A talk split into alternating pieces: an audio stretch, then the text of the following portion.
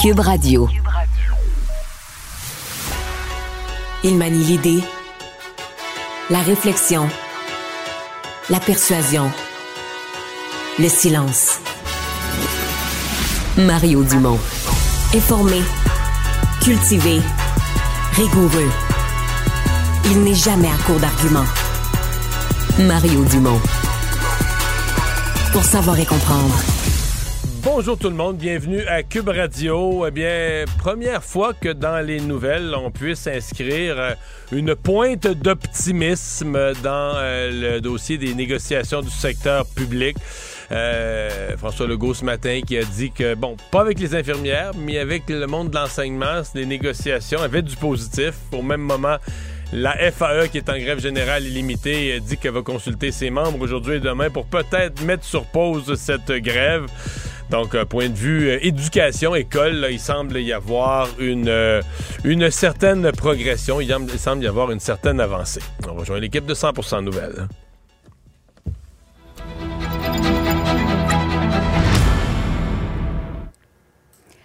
15h30, c'est le moment d'aller retrouver notre collègue Mario Dumont. Bon après-midi, Mario. Bonjour. Négociation entre Québec et la FAE. Il semblerait qu'il y a du progrès. Euh, Est-ce que ça débloque selon toi ou ce sont les membres qui sont en train tranquillement de, de reculer faute d'argent? Ça peut-tu être un mélange des deux? Je pense qu'il y a des avancées Ouais. aux tables de négociation. Monsieur Legault, ce matin, a fait le point avant de rentrer à la période de questions. A dit que c'était plus difficile avec les infirmières. Avec le monde de l'éducation, il y avait certains euh, progrès. Euh, bon, maintenant, à la FAE, je pense pas qu'on a des progrès nécessairement euh, spectaculaires encore. Mais, écoute, on va se dire la vérité. C'est logique qu'on cherche une façon. Ils sont un peu mal pris. là. Le Front commun euh, Ouais. suit pas. Le Front commun a reporté sa grève du 8 au 14. Donc la FAE se retrouve seule en grève. Euh, Est-ce que ça met une pression si énorme sur le gouvernement? Oui, parce que les écoles sont fermées, mais en même temps, tous les autres syndicats sont au travail. Les employés sont au travail. Donc, je pense que... Puis moi, je reçois quand même pas mal de messages de, de membres de la FAE qui, qui trouvent ça dur, là, euh, qui veulent une paye, qui trouvent ça dur. Euh, J'en entends aussi, tu sais, on entend toutes sortes de choses. Euh, à Montréal, là, on me dit, on m'explique que la, la décision d'aller en grève a été votée, Julie, le 16 mai. Que les membres n'ont pas été Oui, je reconsultés. entendu dans ton émission Ouais. en parler. Ça fait longtemps. que les membres n'ont pas été reconsultés depuis le 16 mai. Puis là, remettons-nous dans l'atmosphère. Le 16 mai, on savait que des négociations s'en venaient à l'automne, mais tu sais, grève générale illimitée, je pense que les gens voyaient ça lointain en disant, ben, on serait peut-être prêt à aller jusqu'à cet extrême-là parce qu'on veut être entendu. Mais je ne pense pas qu'ils avaient compris qu'aussi vite, là, euh, sans avertissement, sans autre journée de grève préalable, en tout cas, il, semble y avoir, tu sais, il y a toujours une division dans les membres de syndicats. Il y en a qui sont très mobilisés, qui sont aux premières loges des lignes de piquetage, puis qui veulent mener cette bataille rangée. Je pense qu'il y en a d'autres là, qui trouvent moins ça, qui trouvent ça moins drôle, qui trouvent ça moins pertinent. Donc, euh, la présidente de la FAE doit composer avec tout ça. Tu sais, des fois, euh, dans la vie, t'es mieux de réviser ta stratégie que de te planter dans un cul-de-sac. Alors moi, je comprends ça. C'est sûr qu'il y a peut-être un petit signe de faiblesse, mais de l'autre côté, des avancées de négociation qui leur permettent de dire, bon, mais là, avec ces progrès-là, tu sais, on, on va rentrer au travail peut-être en vague. On va le savoir demain, mais moi, je serais vraiment pas surpris qu'on suspende la grève, qu'on n'annule pas toute forme de grève. On va peut-être revenir en même temps que le Front commun, puis qu'on suspende ça, puis qu'on revienne au travail euh, pour les enfants, puis pour avoir une paye. Euh, tu as parlé tout à l'heure du premier ministre François Legault qui mettait aujourd'hui de la pression sur la FIC. On va l'écouter ensemble. Avec les infirmières puis la FIC, c'est plus compliqué. Et, euh, ben écoutez, moi, je trouve que ça n'a pas de bon sens que euh, euh, un syndicat puisse bloquer, par exemple, une prime qu'on veut donner à une infirmière de nuit parce qu'il nous en manque de nuit, ou une prime qu'on veut donner à une infirmière qui accepte travailler d'aller travailler dans une région où il manque beaucoup d'infirmières. Mario, que penses-tu de la déclaration du premier ministre?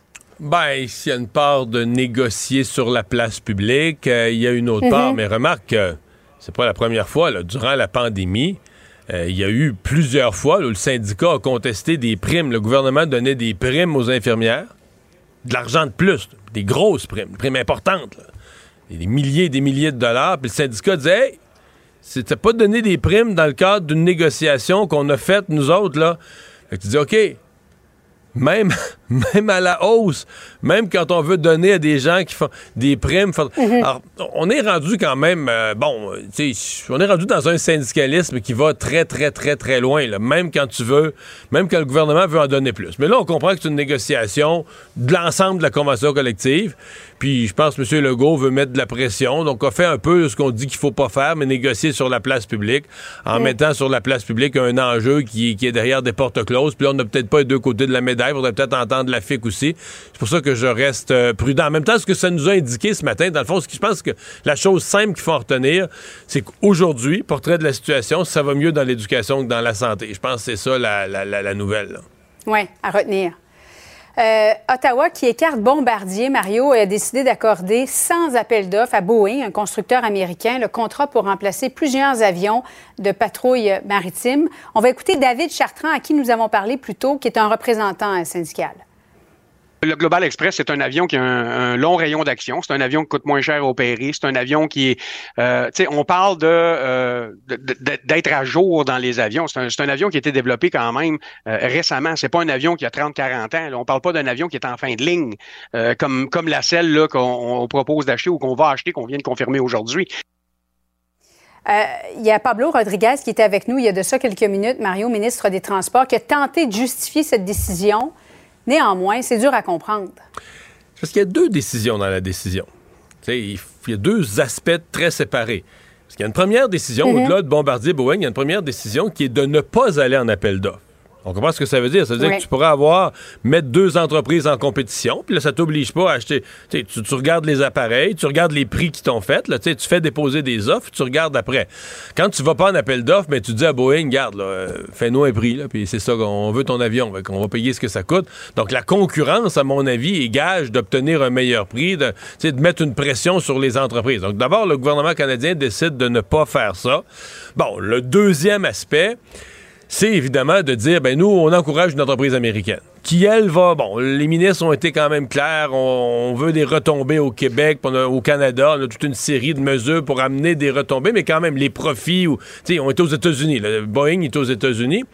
Or, ce qui est curieux, euh, drôle et triste à la fois, c'est que le Canada, c'est toujours plein que quand il y avait de la compétition entre Boeing, par exemple, et Bombardier, je remonte dans le, mhm. passé, l'ancien Bombardier, quand on préparait la C-Series et autres, le gouvernement canadien a toujours dit Ah, les Américains, eux autres, les nous, on subventionne direct Bombardier, mais les Américains subventionnent Boeing aussi. Comment ils le font? Ils le font par la bande, parce qu'ils mettent beaucoup d'argent via l'industrie militaire. Ils mettent de l'argent hein, par le militaire dans Boeing. Mais là, nous, on a de l'argent militaire à mettre, mais on le met dans Boeing aussi, on le met dans l'entreprise américaine aussi, plutôt que dans les nôtres. Mm. L'autre aspect qui m'inquiète, c'est quand le gouvernement canadien laisse entendre, ah, mais on laisse pas tomber Bombardier. Le Bombardier en vend des avions militaires, puis on va les aider. On va les aider à travers le monde avec nos ambassades. on va aller les représenter.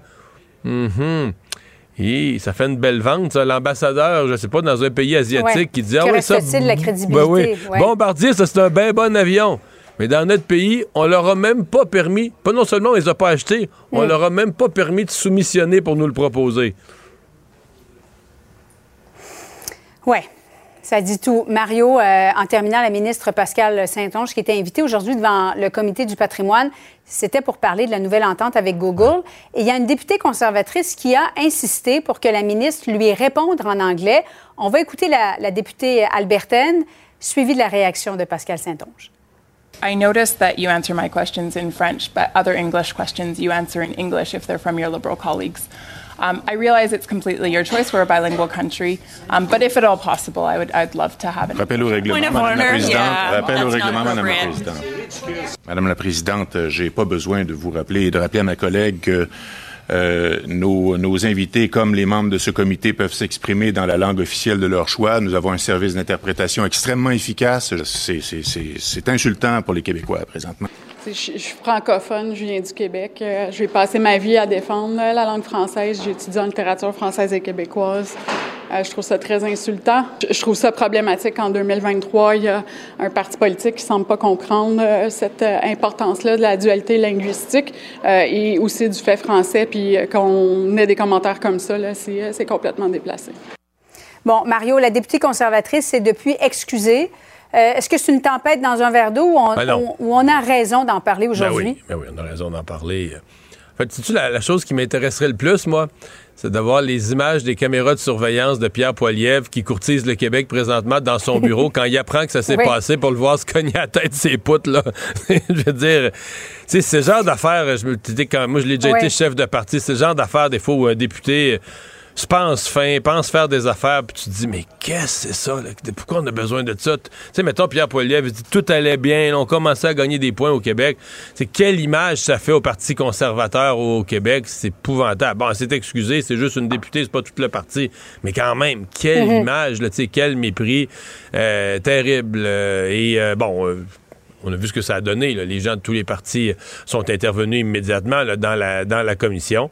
Mais c'est une, euh, une, gaffe, une gaffe d'une députée. Euh, et euh, là, c'est probablement Pierre Poliev qui en a pour quelques jours ou quelques semaines à répondre de ça, qui va se faire questionner là-dessus. Puis c'est l'image de son parti au Québec qui en éternit.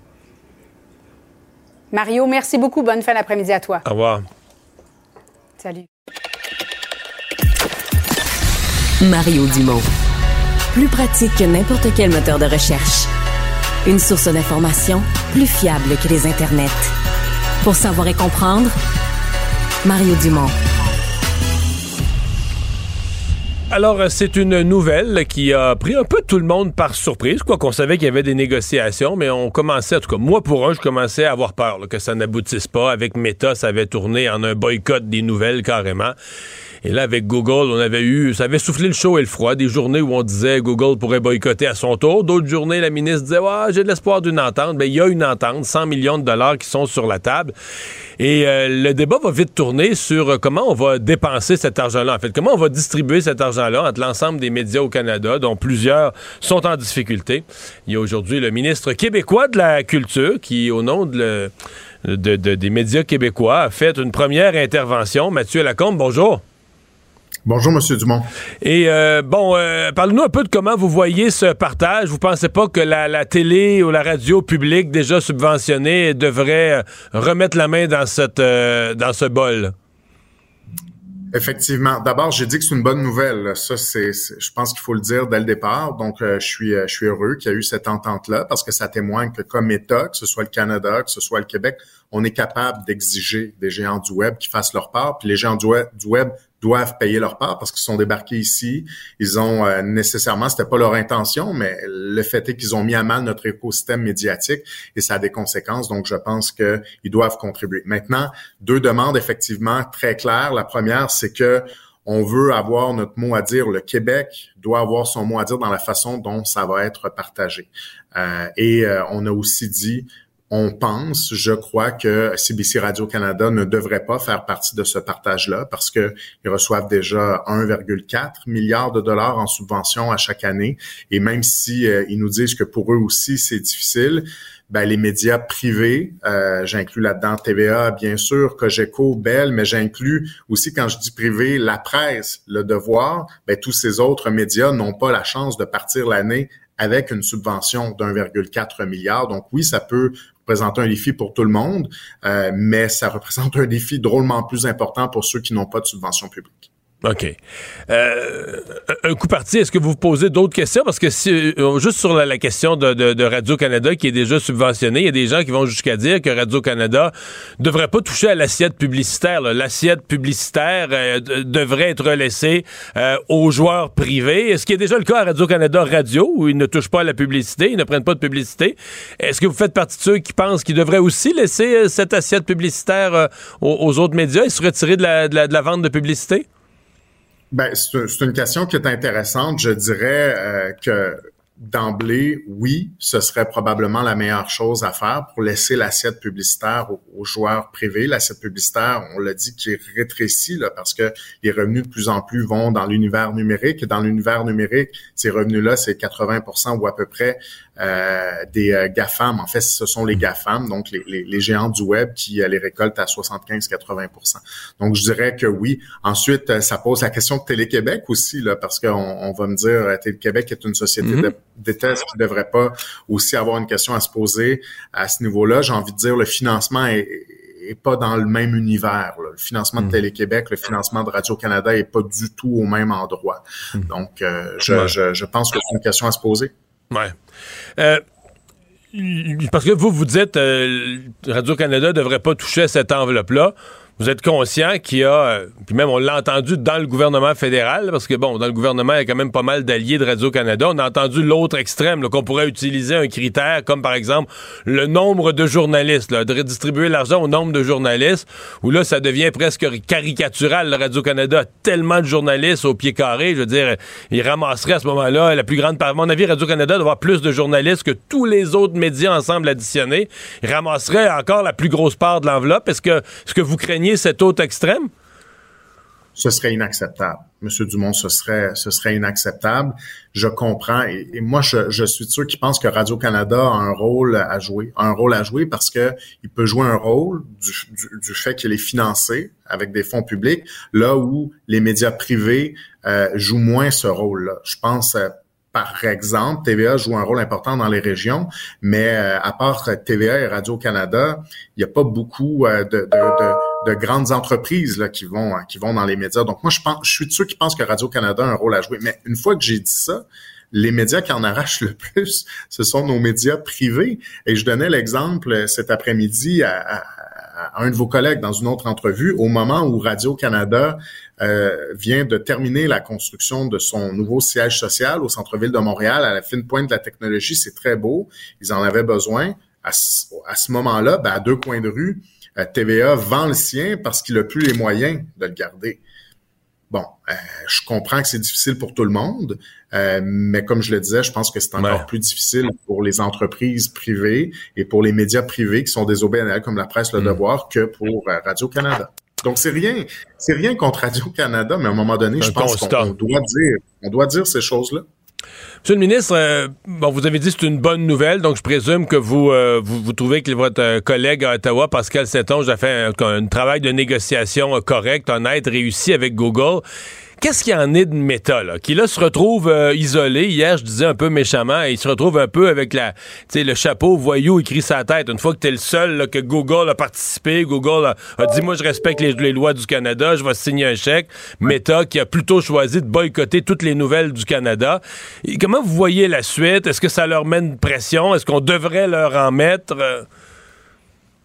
Ben, c'est une bonne, euh, c'est une bonne question. Je fais juste un petit pas de recul. Je, je, je félicite l'entente. Maintenant, est-ce qu'on a bien négocié ou pas? Je me garde une réserve parce que ce que je trouve intéressant de l'entente, c'est qu'on ait signé l'entente, que, que, que, Google ait accepté de la signer avec Ottawa, parce que ça, ça veut dire quelque chose. Comme je disais tantôt, ça veut dire que comme État, on a cette légitimité et ça vient créer un précédent que je trouve très intéressant et important. Ça, c'est une chose. Maintenant, Google avait déjà des ententes avec plusieurs médias. Combien ça représentait au total, je ne le sais pas. C'est pas une information qui est publique euh, ou c'est une information que je n'ai pas du moins.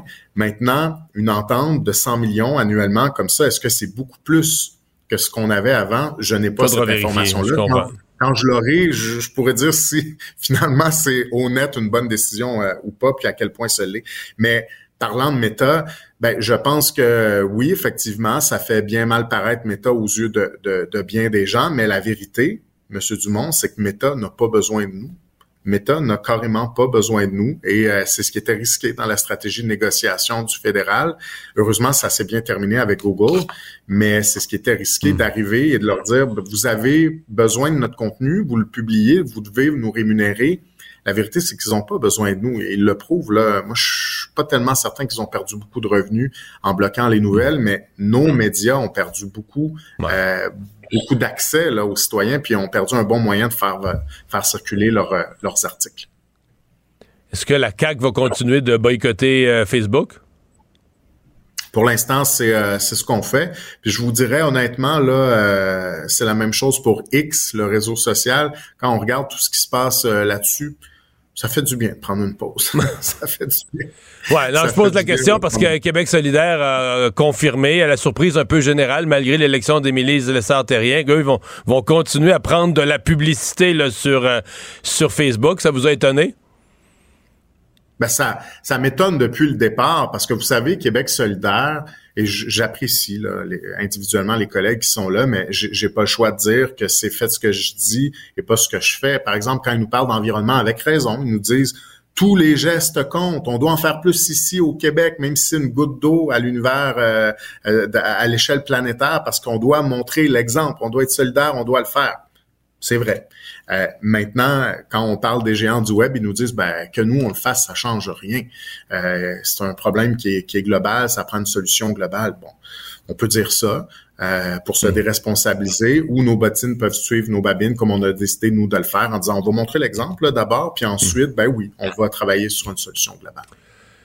Comme ministre de la Culture, je vais vous entendre sur un autre sujet parce que votre collègue, euh, Mme Saint-Onge, ce matin à Ottawa, s'est vite retrouvée devant un comité parlementaire pour expliquer les, tenants et aboutissants de son entente et s'est retrouvée euh, interpellée par une députée conservatrice de l'Alberta qui lui a demandé, s'il vous plaît, de répondre en anglais. La question avait été posée en anglais, qu'elle devait répondre en anglais. Ça vous dit quoi, vous? Ben, c'est pas acceptable. Je veux dire, c'est un peu... Euh, c'est gênant. Puis je, je ne pense pas qu'on peut euh, qu'on peut accepter ça. J'imagine que que c'est pas quelque chose qui doit être cautionné par la direction du parti. Là, je vous non, ils l'ont forcé à s'excuser.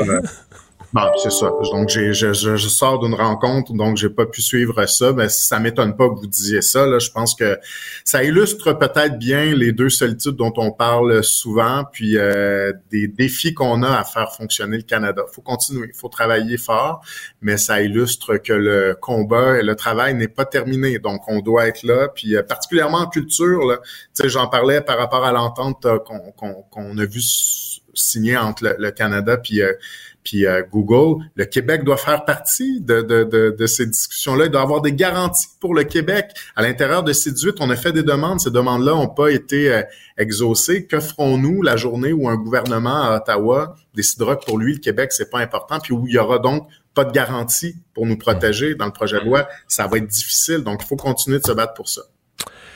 Mathieu Lacombe, merci beaucoup. Au revoir. Merci à vous, monsieur. Le ministre québécois de la Culture. Mario Dumont. Probablement capable de vous battre à n'importe quel jeu de société tout en débattant des enjeux de société. On est de retour. Euh, le père de la fillette de Granby euh, qui s'est retrouvé encore une fois devant euh, faire sa demande devant la commission des libérations conditionnelles pour essayer de d'avoir une sortie, bon, qui l'amènerait dans ce qu'ils appellent une semi-liberté.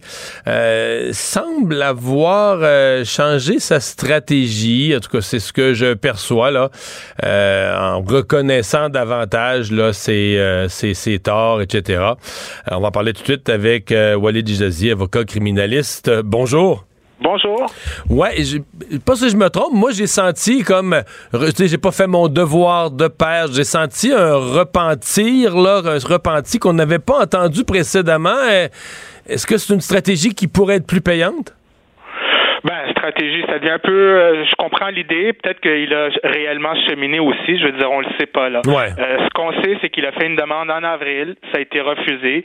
Il a porté cette décision-là en appel. Et c'était une révision là, fait que les décideurs en révision ont dit que la première décision était correcte. Euh, en avril, c'est-à-dire au moment où la première demande qu'il a fait a été refusée, on les, les, les commissaires avaient avaient des inquiétudes sur son cheminement justement. Euh, le trouvait un peu détaché émotivement de la situation. Il s'est passé pas mal de mois euh, depuis euh, et, que ce soit sincère ou non, n'en demeure pas moins qu'il a réellement consulté. Il est, il suit des traitements. Alors peut-être qu'il a véritablement cheminé. Et ce que hmm. je comprends, c'est que le témoignage qu'il a rendu a été perçu comme étant sincère. Alors, je veux dire il a, il a, c'est pas une situation facile. C'est pas une situation facile qu'il a vécue. Euh, alors, euh, euh, peut-être qu'il a réellement fait du cheminement là, au hmm. niveau de, de son introspection, etc. En définitive, ce qui nous intéresse, nous publics, c'est si on leur met en liberté ce monsieur-là, est-ce qu'il représente un risque de récidive? Est-ce qu'il a un danger pour le public? Est-ce qu'il va respecter ses conditions? C'est ultimement ça qu'on doit déterminer. Mais, mais sur cette question précise de cheminement, je vous entends très bien. dire, le type a fait des rencontré des, experts, a fait une démarche, mais là, il dit, bon, euh, j'ai failli à la tâche de père, j'ai pas demandé de l'aide. Donc, mais tous ces aveux, euh, j'entends aujourd'hui autour de moi, évidemment, c'est une cause que le, monde a suivi, la fillette de Granby, l'a ému tout le monde. J'entends beaucoup de gens dire, ben oui, mais là, c'est son avocat, il a dit quoi dire. La dernière fois, il s'est planté, il a pas dit les bonnes phrases, avec, il a pas eu sa libération, donc là, son avocat, il a dit quoi dire. Il y a des gens un peu cyniques qui, qui disent, tu ben regarde, là, on va, on va te donner la liste des, on va te donner la liste des points clés qu'il faut dire pour convaincre une commission, puis tu vas les dire, puis après ça, si t'es bon, si t'es bon 4 sur 10 en théâtre, là, tu vas avoir la note de passage pour sortir. Qu'est-ce que vous répondez à ça? Ben, que de toute façon, il va avoir sa libération euh, d'office. Alors, la libéra... alors quand quelqu'un est, euh, alors lui, il a plaidé coupable. Hein? Alors, il a reconnu sa culpabilité, un chef très grave de séquestration. Il a eu une peine euh, qu'on va pas dire clémente. Là, c'était sévère, quatre ans, moins le préventif. Il lui restait en janvier, au moment de, de, de, de recevoir sa peine, trois ans et demi à faire. Après ça, euh, on, peut, on peut obtenir une libération conditionnelle sur décision de, de, de la commission des libérations conditionnelles, ou sinon, par l'effet de la loi. Par l'effet de la loi, on va sortir aux deux tiers. Alors, aux deux tiers, l'individu va sortir, son dernier tiers sera sous condition, mais ne sera pas dans un établissement carcéral. Et l'idée d'une semi-liberté ou d'une libération conditionnelle... C'était une de mes questions, ça on anticipe, c'est-à-dire on prépare à l'avance la sortie. Quand quelqu'un passe plusieurs années en prison, euh, quand il sort de prison, il risque d'être désorienté, il doit réintégrer la vie en société et euh, euh, la loi prévoit qu'on prépare l'individu à réintégrer la société. Moi, comme voisin, si quelqu'un qui a commis un crime grave et qui a passé plusieurs années au pénitencier redevient devient mon voisin, j'espère que ça va être une bonne personne et un bon voisin alors qu'il a été préparé à hmm. réintégrer la vie en société. Est-ce que c'est là que les maisons de, transition interviennent, là? Euh, alors, ça peut être, euh, la personne va devoir respecter les conditions, entre autres conditions de fort possiblement vivre en maison de transition. Alors l'idée d'une semi-liberté, euh, et ça, ça va nécessairement se produire à, ce qu'on appelle la libération d'office. C'est automatique aux deux tiers. Le deux tiers pour monsieur, là, ça va être le 7 mai 2024. C'est très bientôt. C'est dans moins de six mois. Alors, il va devoir respecter, il va sortir de prison et il va devoir respecter des conditions à partir de cette date. Mhm. L'idée d'une semi-liberté ou de la libération conditionnelle, c'est on anticipe, on le fait un peu à l'avance pour que ça se fasse le mieux possible. Alors, le mieux qu'il puisse avoir bénéficié de conditions et d'avoir un, encadrement dans sa sortie, euh, le mieux collectivement versus quelqu'un qui qu'on relâche et qui n'a pas été préparé à réintégrer la vie en société. Les rapports qui nous sont faits de l'audience disent la famille de la victime s'est à nouveau euh, vivement opposée à sa remise en liberté dans une lettre qui a été remise à la commission. C'est quoi le, euh, poids de ça, euh, le poids de la, de la famille, de la famille de la, victime? C'est quoi le, le poids? parce que bon, la commission a ses critères. Dans la famille, parfois, il ils interviennent pas si directement sur les critères, ils vont intervenir sur l'horreur de l'affaire, euh, la, gravité, etc., ce qu'eux ont ressenti ou les conséquences de l'affaire. Est-ce que c'est, est-ce qu'on fait ça par politesse de, leur laisser déposer une lettre ou est-ce que c'est vraiment pris en considération par la commission?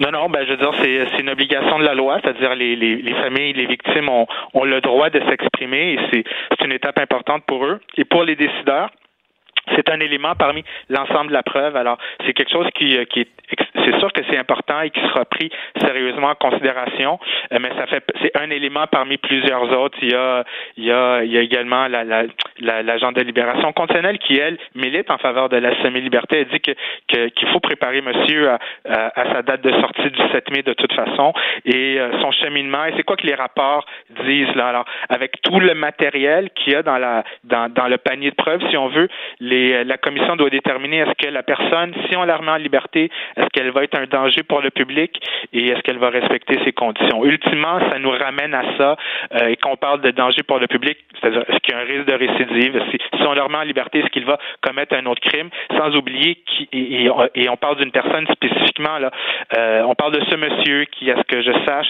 a été impliqué dans une situation horrible Bon, et euh, ça lui a été reproché la première fois, c'est-à-dire en avril, de ne pas avoir cheminé sur pourquoi il a fait ce qu'il a fait euh, et son niveau de remise en question. Euh, il semble avoir cheminé énormément depuis et on parle de quelqu'un qui à la base n'avait par ailleurs pas d'antécédent judiciaire ou un historique de violence. Là. Alors euh, on parle d'un geste qui était horrible mais très ponctuel. Euh, alors tout ça c'est dans la balance. Si on le remet en liberté, est-ce que ça va être un danger pour le public? Merci beaucoup pour ces explications. Au revoir, Walid Ijazi est avocat criminaliste. l'exercice lui-même Mario Dumont. va faire sortir plus de vérité sur ce qui s'est véritablement passé à ce moment-là. Gérez donc ça, s'il vous plaît. Isabelle Maréchal. Mais c'est parce qu'à un moment donné, si on paye pas tout de suite, on va payer tout à l'heure. La rencontre, Maréchal Dumont.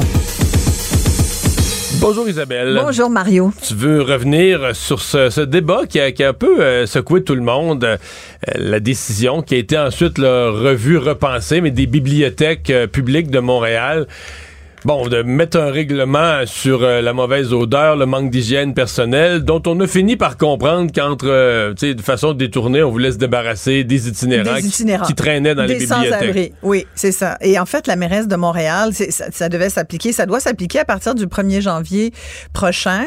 Dans Mais là, ça va être nuancé, je pense. Là, ce qu'on va faire, c'est que la mairesse a dit, nous allons reformuler, mais on va reformuler pour être moins euh, de façon évidente insistant pour cibler cette clientèle-là de sans-abri.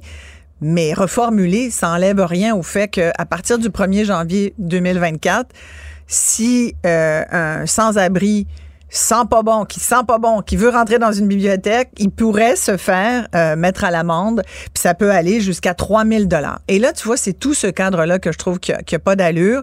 On vient justement de célébrer le livre en disant à quel point le, le livre est une est une célébration de l'esprit, à tel point euh, à quel point c'est important dans une société comme la nôtre de donner accès aux mm-hmm. livres. On encourage nos jeunes à lire. On, on dit euh, quel pourrait être l'avenir? J'ai vu justement un livre dans une, une librairie dernière j'ai failli lâcher. Je pense que je vais vraiment y aller parce que je veux lire. ça disait faites-les lire comme grande politique d'éducation pour nos jeunes. C'est connu, le livre est un bel objet. Moi, je suis amoureuse des livres. J'en lis beaucoup. Ça, ça, ça, coupe, ça réduit beaucoup mes nuits. Mais, mais je trouve que ça donne tellement, tellement d'informations, de culture. Ça fait de nous des meilleures personnes. Et là, ben, la bibliothèque publique, c'est l'espèce de lieu de savoir où c'est possible d'y avoir accès. Mmh. T'es pas obligé. Un livre coûte cher aujourd'hui. Oui, mais c'est pas une halte, c'est pas une halte chaleur pour les sans-abri C'est sûr, c'est pas une halte chaleur. Et je peux comprendre, mais tu sais il y a bien du monde qui pue, puis c'est pas toutes des sans-abri aussi. Moi, je me demande toujours dans ces cas-là, d'où c'est parti? Du fait qu'on a un règlement comme ben ça. moi, j'ai compris entre les lignes que c'est parti qu'il y a plusieurs employés de bibliothèques publiques qui sont qui sont pris avec des sans-abri. Combien de personnes? Ils, ben, savent, ils savent pas quoi faire avec ça. Ils ont peur un peu. Dans beaucoup de cas, ce que je comprends, c'est que c'est des femmes. Ils ont peur un peu. Il y a deux, trois hommes qui traînent dans l'entrée, qui lisent, puis ils lisent pas, puis ils ont pas de livre. Ils veulent se mettre à chaleur. Puis je, comprends, l'avoir froid, c'est épouvantable. Là. Avoir froid, c'est une des pires choses. Mais en même temps, si moi j'étais gestionnaire d'une bibliothèque publique, mes employés ont peur ou savent pas comment faire, ou les gens veulent plus venir à la bibliothèque, parce que tu dis qu'il faut avoir accès aux livres, mais si ça devient des halles chaleur, puis il y a 30 euh, y a 30 itinérants dans l'entrée, les gens viendront plus, la clientèle viendra plus ou mais moins. Mais je pense qu'on est hypocrite dans la façon dont on formule les choses, puis même si on reformule, on reste hypocrite quand même à mon avis parce que dans ce cas-ci, tu dis bon, c'est des employés qui disent avoir peur des itinérants. Bah, peur, je dis ça, c'est un exemple. Non, mais, ça, a été parmi d'autres choses. Oui, oui. Mais tu sais, il n'y a, pas que des itinérants qui font peur. Euh, combien d'itinérants font vraiment peur? Pourquoi on a peur des itinérants? Il y a toute une question à avoir sur. C'est pas toutes des gens qui. Euh, je veux dire, moi, je, moi, je parle souvent des itinérants toutes les semaines. Je veux dire, il y en a plein en plus ici autour. C'est vrai qu'il y en a qui sont extrêmement intoxiqués. Il y en a qui, qui c'est vrai qu'il y en a qui, écoute, ils sont dehors dans la rue sans rien. C'est sûr qu'il y, a des odeurs qui vont avec ça. Est-ce que la bibliothèque doit le supporter? Mais où veut-il, où peuvent-ils aller? Je comprends que la bibliothèque, c'est pas le lieu parfait pour ça, mais où peuvent-ils aller? Ils n'ont plus le droit d'aller dans le métro. Là, les bibliothèques. Là, même mais la parce rue, que, c'est parce que c'est, pas, vivable, pas vivable dans une ville d'avoir c'est quelques itinérants, c'était vivable, mais là, des milliers, ça se peut plus. Là. Mais, mais c'est un enjeu. Et au lieu de, de réfléchir à la situation des, des gens qui sont dans la rue, au lieu de réfléchir à comment ça se fait qu'il y a autant de gens démunis qui se ramassent dans la rue. On dit, ah, on les veut pas dans nos bibliothèques, s'il vous plaît. On va, on va se patenter un règlement, puis on va dire que c'est une question d'hygiène. Moi, je trouve ça hypocrite. Après, puis moi, j'en écoute dernièrement, tu sais, je sais pas si tu sais, mais je suis marraine d'un organisme euh, qui s'appelle Notre-Dame de la rue, euh, qui est un tout petit organisme qui a pas un sou, là, qui est subventionné par personne. Je veux dire, c'est vraiment là, c'est avec le, le un, curé et l'archevêché de Montréal, puis on essaye de donner du café, euh, de, de, du soutien. Euh, et, et, le curé, entre autres, Paradis, l'abbé Paradis, va trois, quatre fois par semaine en soirée, euh, dans la rue, à la rencontre de ces itinérants. Et dernièrement, je lui dis, qu'est-ce qu'on pourrait faire? De quoi ils ont besoin? Là? Qu'est-ce que je pourrais... Il me dit, c'est lui qui m'avait, entre autres, dit, euh, écoute, si tu veux donner de la bouffe, euh, si vous... les gens veulent pas donner d'argent pour pas pour pas encourager l'achat de drogue, je comprends. Puis, donc, on dit, ben, vous pouvez donner de la nourriture. Leur, donnez-leur des boîtes de sardines, donnez-leur euh, euh, des jello, tu sais, des choses qui se mangent facilement puis qui méritent que tu peux manger sans avoir besoin d'avoir trop de dents dans la bouche parce qu'il y en a beaucoup qui ont des problèmes de dentition, bref, entre autres problèmes de santé. Puis il m'avait dit, donc à ma dernière question, qu'est-ce qu'on pourrait faire? Il m'avait dit, ben, il aimerait, j'ai demandé, donc, il est allé faire une tournée ce soir-là. Le lendemain, il me rappelle, l'abbé Barati me dit, j'ai demandé à mes gars, beaucoup d'hommes, là, et euh, il me dit, euh, ils veulent des livres. Des livres? Écoute, j'ai été tellement surprise de sa réponse. Ils veulent quel genre de livres? Puis il m'a dit des livres sur toutes sortes d'affaires. Il dit, on a des idées préconçues sur les itinérants. On pense que c'est des gens qui sont des rejets, des déchets de la société, qu'ils n'ont aucune culture. Mais il dit, ils savent, il y en a beaucoup qui savent lire. Et, comme ils n'ont pas accès à, à, des livres et aux bibliothèques, entre autres, puis ça, je te parle de ça, c'était à la fin de cet été. Et je suis allée avec lui ensuite en tournée. Et effectivement, j'ai rencontré, écoute, j'ai rencontré des gens euh, de la rue, donc des sans-abri, qui vivaient dehors, qui couchaient dehors, dont un qui est un ancien graphiste pour une compagnie, pardon, de graphistes, de graphisme, qui dessinait. Donc lui, euh, il y avait un tout petit calepin avec un, un, une espèce de crayon, tu sais, qui était vraiment minuscule et tout. Je suis retournée lui porter euh, des choses après, mais lui aussi, c'est des livres qu'il voulait. fait que je me dis, toi, on, on a cette idée préconçue que les sans-abri ne lisent pas puis qui vont à la bibliothèque seulement pour se réchauffer. Non, mais, loin de moi, à mon avis, si un sans-abri va à la bibliothèque, consulte un livre, s'assoit, lit, ouais. je veux dire, t'as pas. Comme toute autre personne. Comme toute autre personne. Voilà. La question, c'est est-ce qu'une entrée de bibliothèque, comme l'escalier d'entrée ou le, hall d'entrée, pourrait contenir 7, 8, 10 personnes qui traînent là des heures de temps? La réponse est non. La réponse est non, c'est sûr. C'est sur le principe, c'est sur le fond, tu vois, de dire on les veut pas là. On les veut pas là. On les veut pas là. C'est comme il y a des choses qu'on ne veut pas voir. Et puis moi, j'en ai juste, j'essaye de pointer du doigt aujourd'hui le fait que c'est pas parce qu'on le voit pas puis qu'on les repousse puis qu'on les rejette d'un autre lieu parce qu'il y a toute une liste de lieux où on les où on les tolère pas du tout pour toutes sortes de raisons, certaines valables comme tu l'as démontré, mais mais je dis quand même pourquoi on en est là, pourquoi au lieu de regarder le problème de face, parce que là l'hiver s'en vient. Là. Hmm. Qu'est-ce qu'ils vont faire? Mais, je te réponds sans te répondre. Je me mets dans la peau des gens des bibliothèques. Probablement qu'il y a là-dedans des gens qui ont énormément d'empathie, qui trouvent le problème des itinérants très grave. Mais eux, comme gestionnaires de bibliothèque, ils se disent, moi, je suis pas maire de Montréal, tu sais, je peux pas, je peux pas régler l'ensemble du problème. Fait faut que je règle le problème des plaintes de mes employés. Moi, je pense que c'est comme ça que le règlement est né, là, par des gens qui sont pas nécessairement en manque d'empathie, mais qui se disent que c'est que tu mais veux. Mais ça te donne pas les clés pour le gérer, là, ça. Non, non, non, mais eux, ils sont juste gestionnaires de bibliothèque, fait qu'ils se disent, on n'a pas accès, nous, à toutes les ressources, à la ville, mais ça, je comprends. au halte chaleur, à Mais là, va donner une amende de 3000 pièces à un itinérant. Mais ça, c'est une joke. Ça, c'est ridicule. C'est comme la police là, qui les voit là, errer puis qui leur donne des, des, des contraventions parce qu'ils errent, ils errent dans, la, dans le parc. Qui ont pas, tu sais, t'as pas le droit d'être dans le parc. Après. Ils ont pas de scène. Il y en a un, je pense, qui a eu comme 45 euh, contraventions. Qu'est-ce Puis il a même été voir le policier pour dire arrêtez d'être après moi, j'ai pas une maudite scène quand même, tu leur donnes des contraventions au lieu d'être comme ça encore dans des espèces de, de répression ou de fausse empathie. Tu sais, ah oui, moi j'ai beaucoup d'empathie pour les itinérants, mais tu sais, à un moment donné, là, je voudrais pas qu'ils dérangent mon nez. Tu sais, on lève le nez sur ces gens-là alors qu'on on, perd du temps à ne pas essayer de trouver des véritables façons de, de, de les accommoder et de les inclure dans notre tissu social. Il va falloir allumer là-dessus. Ils font partie de notre tissu social. On les, on les traite comment, on les met où? Puis moi, je me dis tout le temps, quel, quel exemple ça donne à nos enfants? Surtout, puis je reviens. Après, il y a quelqu'un posait la question, une journaliste posait la question en éditorial aujourd'hui, à qui appartiennent les bibliothèques? Puis je trouve que c'est une bonne question.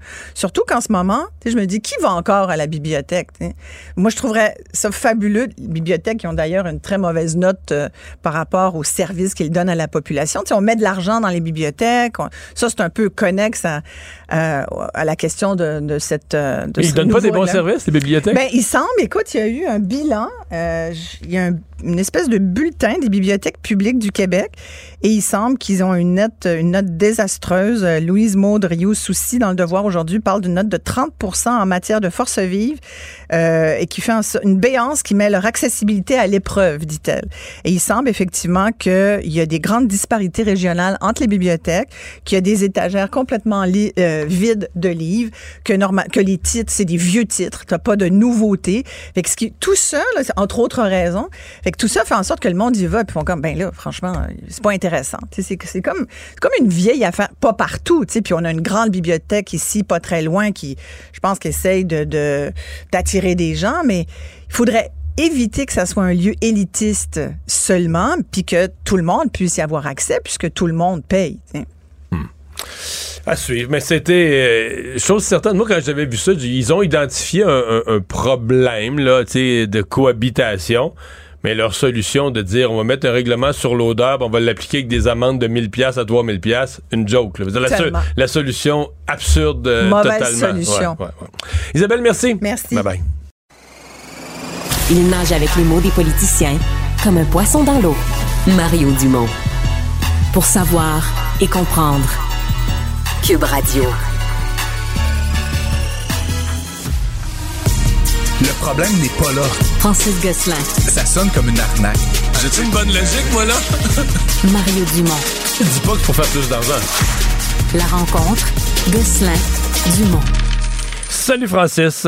Salut Mario.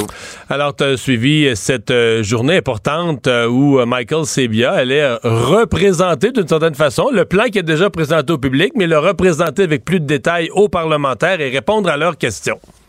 Effectivement, puis euh, euh, c'est quelque chose qui est sans grande surprise là, euh, Mario assez conforme avec ce qui a été dit autant par M. Legault que par M. Fitzgibbon, ce qui laisse vraiment comprendre que M. Sebia s'est fait un peu énoncer certaines règles du jeu à l'intérieur desquelles il doit effectuer son mandat. donc évidemment, ce qui intéresse peut-être très directement beaucoup d'entre nos auditeurs, c'est cette promesse. Puis j'ai de mémoire, là, Mario tu as, peut-être plus d'expérience que moi, là, mais euh, de, cette promesse que pour les pratiquement les, les 15 prochaines années, là, on va connaître des, des majorations très raisonnables de la tarification. Là, donc, on, on élimine complètement la possibilité d'augmentation des tarifs de l'électricité en dehors de cette norme là, qui est en train de devenir une norme euh, du 3% euh, C'est une bonne nouvelle pour les consommateurs euh, québécois. par contre, évidemment, ça incite pas beaucoup à faire de l'efficacité énergétique, mais, mais ça va être compensé certainement là, par des nouveaux approvisionnements, comme ça a été par M. Sabia dans les dernières semaines. Donc, beaucoup, beaucoup, beaucoup de nouveaux projets sur la table pour Hydro-Québec au cours de la prochaine décennie. Ouais. M. Sabia, il y a quand même plusieurs partis d'opposition qui avaient dit euh, l'attendre avec une brique puis un fanal qui laissait entendre que tout le plan, tout était tout croche. Est-ce que tu l'as senti euh, déculotté? Euh? Je pense que c'est assez difficile de déculoter M. Sabia. Hein? Je sais pas, Marie, là, tu, le, tu le suis comme moi depuis de, de nombreuses années. C'est quelqu'un qui, qui est vraiment au-dessus de ses affaires. Puis c'est intéressant, tu sais, qu'il a quand même été euh, bon plus discret hein, pendant les premières semaines, les premiers mois de son mandat. Ça a vraiment l'air de quelqu'un qui s'est plongé profondément dans l'organisation, qui maîtrise pleinement ses dossiers. On peut challenger ses idées, mais on peut pas l'accuser d'avoir mal fait son travail ou d'avoir mal préparé son, plan stratégique. Euh, et donc, effectivement, il semble être bien en selle pour amener Hydro-Québec ailleurs au cours des prochaines années. À suivre. Francis, on a eu les chiffres sur le PIB du Canada et euh, ben l'économie euh, ralentit, ralentit très sérieusement là. Oui, ben c'est quand même une forte euh, diminution, plus que ce que beaucoup d'économistes et d'analystes s'attendaient. Euh, par contre, il y a un petit effet, là, Mario, de chiffres dans tout ça. Euh, on parle donc d'une baisse au troisième trimestre de cette année de 1,1% du PIB, mais c'est à mettre en relation avec le fait que finalement, le PIB au deuxième trimestre a été corrigé un peu a posteriori par Statistique Canada. Donc, ils ont augmenté le chiffre chiffres du trimestre précédent, ce qui fait que la baisse a l'air plus, grosse. plus grande qu'elle ne l'aurait été autrement. Ça sera intéressant de voir s'il y a d'éventuelles corrections, Mario, au cours des prochaines semaines, des prochains mois, à mesure que des données plus précises mm-hmm. sont cumulées par Statistique Canada. Et donc, peut-être que finalement, la baisse, elle n'est pas aussi importante que ce qui est annoncé. Sauf qu'en voyant ces chiffres-là, j'ai quand même pensé à toi parce que tu nous dis depuis des mois euh, à cette tribune que la hausse des taux d'intérêt, ça agit pas tout de suite, ça agit beaucoup plus tard, ça prend un temps. Et là, on se demande est-ce que les hausses répétées, puis même les hausses de, l'année passée, de l'hiver passé, sont pas en train de rentrer à fond dans l'économie? Certains se demandent peut-être même trop, peut-être même plus fort que ce qu'on avait besoin. Oui, ben, le, coup de le, coup de semonce ou le, comment dire l'espèce de, de, de, Mais je dis le break à bras là. oui, qui a été euh, mise en place par euh, Tiff Macklem et l'équipe de, la Banque du Canada clairement euh, fait mal à l'économie canadienne euh, à l'économie dans son ensemble en matière de PIB, à, l'économie plus particulièrement du logement. On en a parlé aussi beaucoup à l'émission. Puis c'est particulier, Mario, parce que comme tu le sais, le PIB, là, je veux pas faire mon, petit chien savant, mais c'est composé de plusieurs choses. Hein. On fait la somme de plein d'affaires. Une des choses qu'on qu'on calcule, c'est la consommation. Ce que nous dit Statistique Canada, c'est que la consommation, elle n'a pas particulièrement progressé. C'est plutôt une stagnation qu'on observe. Mais l'autre dimension du PIB qui, elle, a beaucoup baissé, 2% sur ce seul trimestre-là, c'est l'investissement. Et ça, c'est terrible pour l'avenir de l'économie. Ben oui, parce que c'est des investissements en machinerie, en logiciel, en R&D, en efficacité, en productivité. Donc, c'est sûr que quand elle diminue de 2 là, puis je, sais que ça sonne pas comme un gros chiffre, mais ce sont des milliards de dollars, euh, ben éventuellement, ça, ça a cet, euh, cet effet-là euh, hmm. déjà, à long terme sur l'économie canadienne. déjà, Francis, je sais pas si tu as suivi, je pense que c'est un... Il y a Gérard Bérubé du Devoir qui a fait un excellent papier, mais à partir d'une grande analyse de l'économiste en chef de la BMO, sur la baisse de productivité du Canada. Par rapport aux États-Unis, à quel point le Canada est en baisse de productivité. Mais je sais que pour le, public, pour le public, des fois, ça paraît compliqué, mais il faut toujours penser que productivité égale niveau de vie. C'est-à-dire qu'il n'y a pas de richesse qui s'invente. Il a pas de richesse qui s'invente dans un pays. Il n'y a pas de richesse qui tombe du ciel. Tu produis plus, collectivement, tu deviens une société plus riche. Et là, euh, tu dis, OK, on a déjà un déficit de productivité depuis cinq ans, un fort ralentissement de la productivité au Canada qui commence à affecter notre niveau de vie. Puis, en parallèle, tes entreprises investissent moins. Donc ça, c'est de la productivité future qui se détériore. Est-ce qu'il y a des données inquiétantes pour l'avenir de l'économie canadienne? Ben, puis j'ai effectivement, Mario, j'avais vu ce, dossier-là de, de M. Bérubé. Là. En fait, pendant les cinq dernières années, le Canada, non seulement n'a pas augmenté de productivité, a baissé de productivité. C'est une fraction de pourcentage, mais, pendant ce temps-là, les Américains, eux, ont augmenté de presque 2 Donc, ce que, comme tu le dis, ça, ça crée une espèce de, de divergence entre les niveaux de vie relatifs. L'autre élément, Mario, que j'aurais envie de te dire, c'est que, euh, puis ça, c'est un autre donnée là, que je, partage souvent là, à mes clients et à qui veut bien l'entendre, c'est que pendant que le PIB stagne au Canada ou même diminue de 1 là, au troisième trimestre, on rajoute 500 000 nouveaux ou 400 000 nouveaux immigrants, ce qui est nécessaire là, pour euh, pallier à la pénurie de main-d'œuvre en partie, mais ça fait que le PIB per, par habitant, la, la richesse par habitant, elle est moindre, elle diminue significativement. Depuis deux ans, baisse, hein? Depuis deux ans. Après, bon, il faut mettre un bémol là-dessus. Les nouveaux arrivants, ils débarquent euh, de l'avion. Mario, ils sont pas productifs le jour 1. Ça prend un mois, trois mois, six mois, un an. Généralement, ces apports massifs en immigration, ils ont des bénéfices important en croissance du PIB, mais avec deux, trois, quatre ans d'écart. Donc, ça se pourrait que le Canada, euh, grâce à ce qui est en train de se produire du point de vue de l'arrivée de nouveaux Canadiens, euh, ait une belle croissance économique, mais il va falloir attendre 2020 4, 2025, 2026 avant qu'on le ressente véritablement. Et donc, pendant ce temps-là, il y a effectivement ce sentiment très légitime d'appauvrissement des Canadiens euh, qui Mais se combine c'est ça, parce que c'est pas un sentiment. Le sentiment d'appauvrissement n'est pas un sentiment. C'est un peu ça que tu nous dis. C'est une, mesure de la réalité. Là.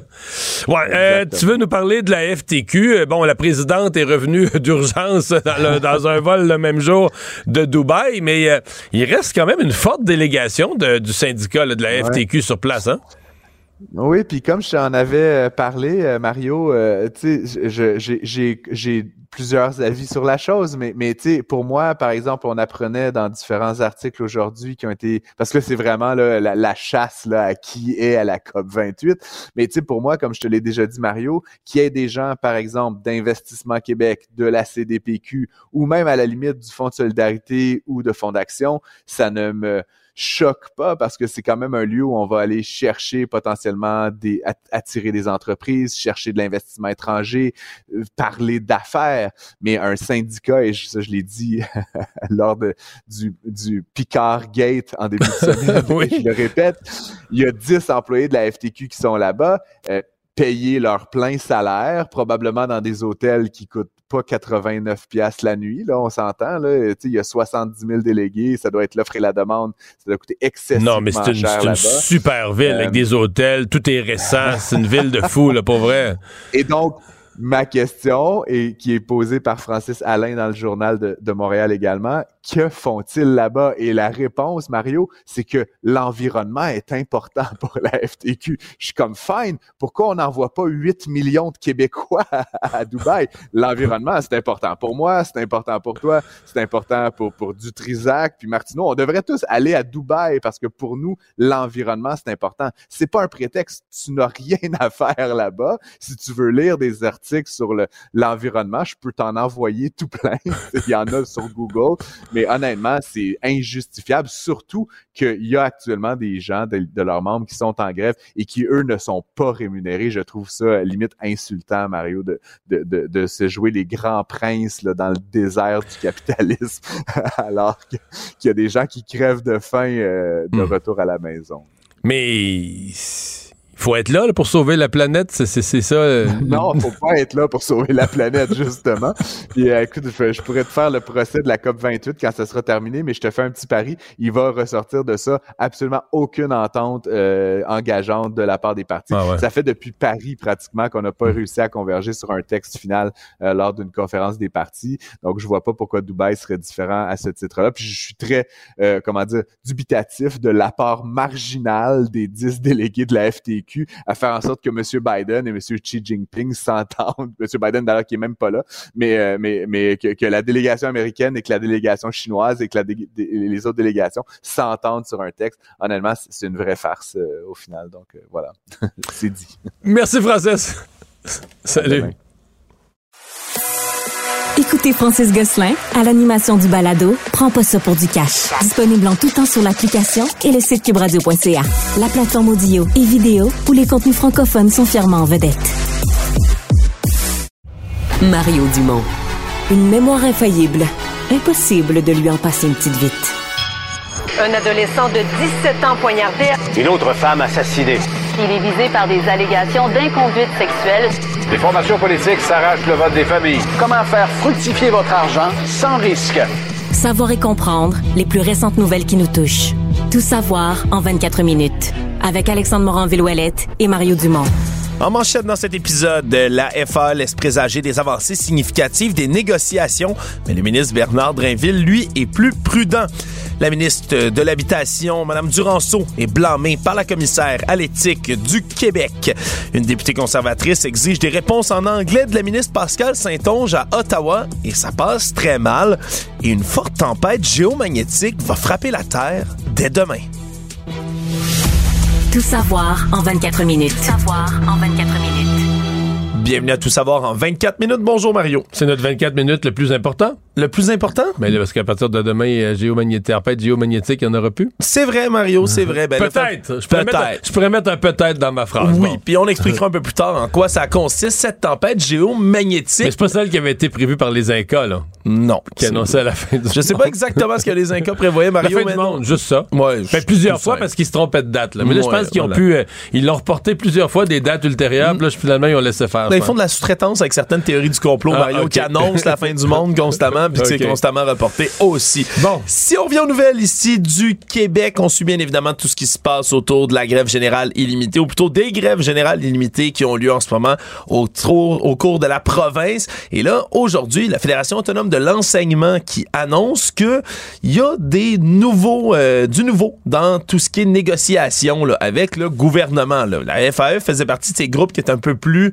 disons, le réticents autour de tout ce qui traitait aux ententes avec le gouvernement et qui maintenant parle même d'une suspension éventuelle de la grève générale illimitée. On dit que c'est demain où on va se réunir du côté des instances de la FAE. Il se parlait aujourd'hui et demain. On devrait avoir une réponse demain. C'était déjà une rencontre de prévu. C'est pas extraordinaire, mais... Mais moi, je serais pas surpris qu'il y ait de l'école lundi. je t'annonce ça. Dans les écoles de la FAE. Peut-être que je me trompe, mais je serais pas surpris. Je pense qu'il y a deux choses qui coïncident. Certains progrès aux tables de négociation sur l'éducation et, sincèrement, c'est tough, là. Ouais, ça fait deux semaines que les membres de la FAE sont sans salaire. Puis moi, je, je, je maintiens, je sais qu'il y a des membres de la FAE qui m'écrivent le fâché, mais moi, je maintiens que la FAE, en tout respect pour les enseignants, mais la FAE, comme stratégie syndicale, avait pensé qu'en partant, eux autres, le bing, bang, grève générale illimitée tout de suite, il allait forcer la main du Front commun, qui sont beaucoup plus nombreux, ils sont 420 000. La Contre le 65 000. 65 000 profs. Mais ils pensaient qu'elle allait forcer la main, puis que les autres allaient se dire, ben là, tabarouette, euh, la FAE est partie en grève générale illimitée, on n'a pas le choix. Et là, le fait que le Front commun est resté sur son, son espèce de stratégie par étape. Une journée de grève au début novembre, trois journées de grève à fin novembre, une semaine de grève à mi-décembre, une espèce de stratégie par étape.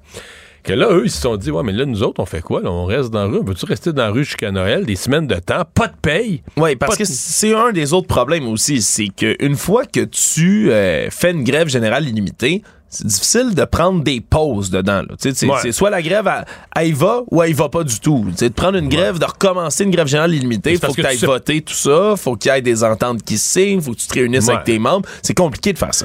Mais là, ils peuvent la mettre sur pause, leur grève. Euh, Puis, je veux dire, euh, certains vont dire, ah, c'est un signe de faiblesse, ils mettent un genou à terre, mais tu sais, des fois... Euh, des fois, t'es mieux euh, d'avouer une erreur de stratégie, de mettre un genou à terre un peu que de te, ramper le nez sur l'asphalte. Ça fait moins mal un genou à terre que le nez sur l'asphalte. Donc, je pense que... Puis, tu sais, en disant, bon, on a certains progrès aux tables, on laisse une chance à la négociation. Moi, je pense qu'il y a moyen pour la FAE de sauver la face de revenir au travail, quitte à dire la grève, euh, si les ententes aboutissent pas ou si les négociations aboutissent pas, on se garde l'option de revenir en grève, peut-être en même temps que les autres, euh, les autres syndiqués.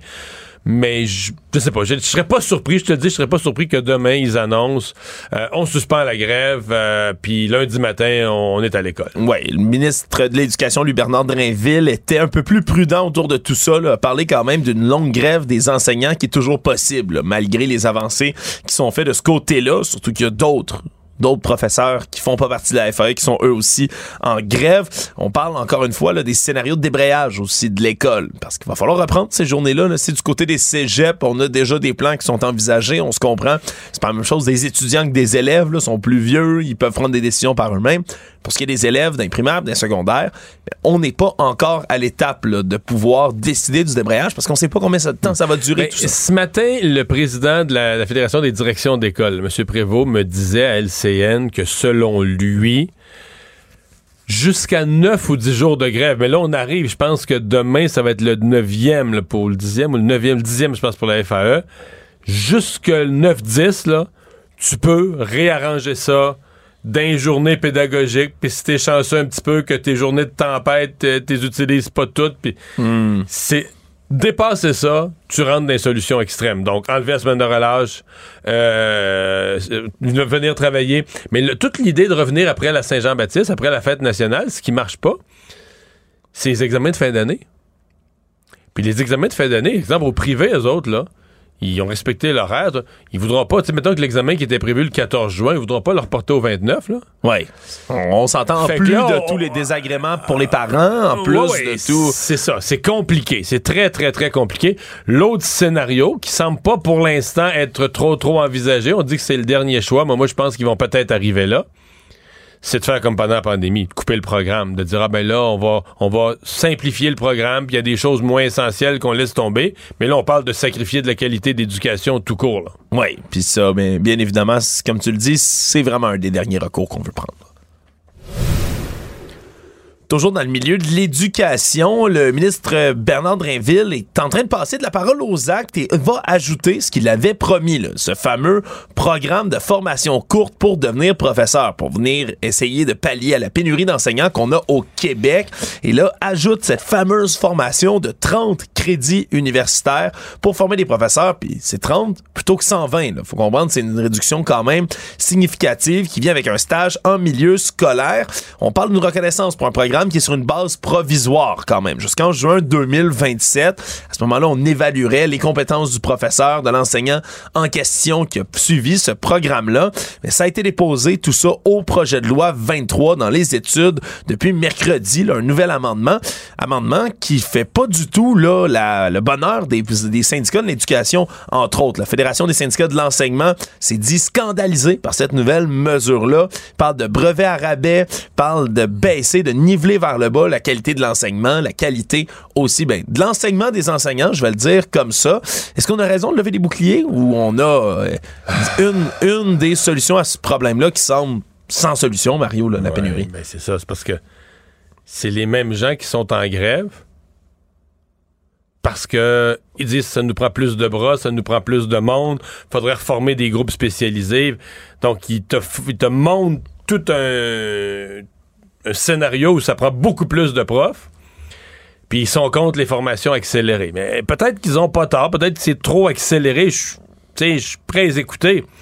C'est juste qu'à un moment donné, on vient comme... Euh, je déteste, tu sais... Euh, moi, quand j'étais patron, quand j'étais en politique, la chose que j'haïssais, c'était un employé qui, qui arrivait puis qui me jetait un problème mon bureau, là, pas résolu.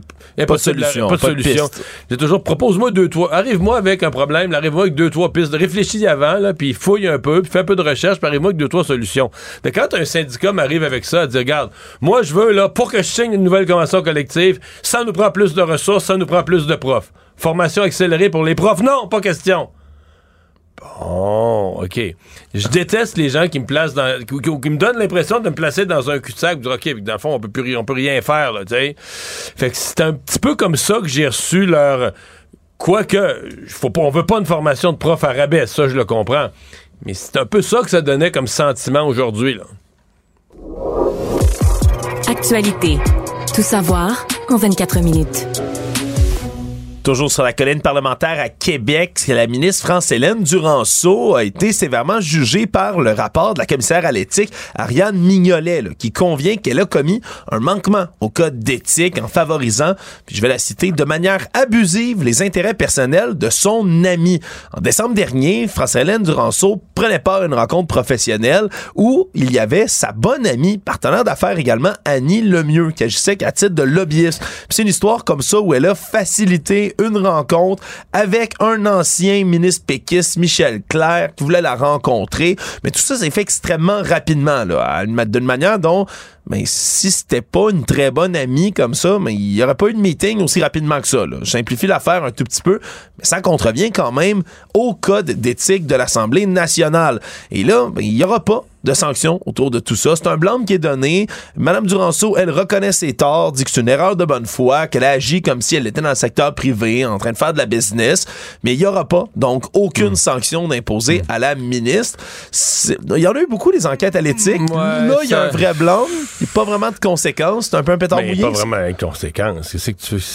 Parce que, à un moment donné, je pense qu'on va... Euh, j'en suis rendu des fois, j'ai peur du quand il va y avoir une vraie affaire, quelqu'un va donner un méga contrat de quoi qui mérite quasiment la prison. On saura plus faire la différence entre ce qui est grave et ce qui l'est pas. Parce que là, tu dis, OK, mais c'est quoi l'affaire? Y a-tu un contrat? Des millions, des millions donnés à son ami? Parce qu'il y avait rien en jeu dans cette histoire-là. Il y a eu une rencontre. OK, mais dans la rencontre, ils ont-tu négocié un contrat? As-tu eu un million? Non, non, ils ont eu une rencontre.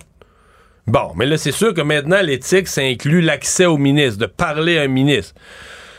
Fait que c'est vrai que du point de vue du code d'éthique tel qu'il est écrit, elle a commis une faute. Puis elle a dit, ben là, ça faisait juste, je pense que ça faisait juste trois semaines, un mois que le Conseil des ministres était formé. Fait que là, elle dit, j'étais débutante. Mais moi, je fais mille fois que je le dis, je suis de l'école que va falloir se reposer des questions là, sur euh, tout ça, le code d'éthique. Euh... Ouais, puis le rôle de la commissaire à l'éthique qui se fait demander à gauche, à droite des enquêtes pour ci, pour ça. Rendu à 10 enquêtes par année, des blancs. Là, là, je pense que Pascal Birubé est en enquête, la commissaire à l'éthique, pour l'utilisation d'un courriel. Oui, le courriel, c'est vrai. Une sorte de patente, puis tout ça. Pis Parce que tout ça, ça me fait dire, ben, à un moment donné, là, tu sais, mettons une faute grave politique. Tu as un ami, là, puis tu lui donnes un contrat sans appel d'offres, par en arrière, des millions. Bon, ça, c'est très, très, très grave. Ça exige la démission. Mais là, les gens ont tellement l'impression des histoires d'éthique. Il y en a, il y en a, il y en a. Comment ça devient difficile de voir, c'est quoi le niveau, tu sais, pour le public qui n'est pas en politique, c'est quoi le niveau de gravité? On a tellement voulu encadrer l'éthique, on a voulu, tout le monde a tellement voulu dire, ah, moi, là, je lave plus blanc que blanc que blanc que l'autre parti. Moi, je suis plus honnête que le plus honnête des plus honnêtes encore que l'autre parti qui se dit honnête à un point, ça tourne au ridicule. Là, ça tourne à. Fait que là, on a des enquêtes de commissaires à l'éthique, à toi et moi, toutes sortes d'affaires. On t'a de crier au loup, un peu, Mario. mais, là, mais, là, c'est ça. là, maintenant, dans l'éthique, il y a le fait, même si tu parles pas, même s'il n'y a pas d'argent, de rencontrer quelqu'un, de donner accès à un ministre. Donc, elle a, effectivement, sur papier, il n'y a pas de doute, elle a contrevenu aux règles d'éthique et donc, elle devait avoir un blâme. Quelle, quelle sanction tu veux y donner pour ça? Tu vas pas l'obliger à démissionner. Puis l'autre affaire, des fois, tu te dis, ouais, mais là, mettons que ce même monde-là, il était allé souper ensemble. De même, là, sous prétexte, c'est pas une rencontre officielle, on soupe ensemble. Il y aurait eu le droit. Ouais. Ouais. Mais là, c'était. C'est compliqué l'éthique, hein? ben, c'est pour ça, tu sais, comme un moment donné, il faut être. Euh, faut, faut, faut, être, faut, être sur les faits un peu, là. Si on se déplace à la colline parlementaire, cette fois-ci à Ottawa, coup de coup de, disons, assez euh, important qui s'est passé aujourd'hui alors qu'on a eu un petit tollé suscité par une députée conservatrice qui était là pour questionner la ministre du patrimoine, Pascal Saint-Onge, suivant bien évidemment l'entente de 100 millions de dollars conclue avec Google pour financer les médias. Et là, la députée Rachel Thomas, qui est une élue de l'Alberta, ben, veut poser des questions, plutôt pose plusieurs questions à Madame Saint-Onge puis commence à se formaliser du fait qu'elle lui réponde pas en anglais. On rappellera que le Canada est un pays bilingue, qu'on a le droit, là, dans tous les travaux parlementaires à Ottawa, de parler dans les deux langues officielles, français, anglais. Mais là, on peut écouter un peu la question de Mme Thomas qui, qui insistait. Là. Is Mrs. Thomas. Thank you. Um, Minister, I, I noticed that you answer my questions in French, but other English questions you answer in English if they're from your Liberal colleagues.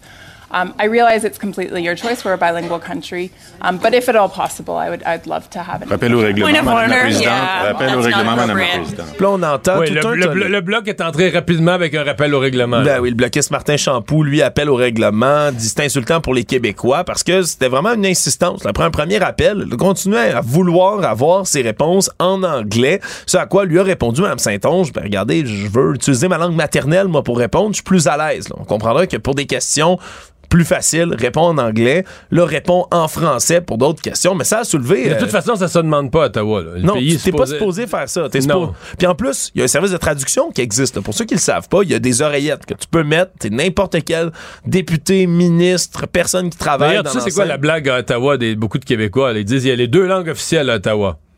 L'anglais puis le la traduction simultanée. Voilà.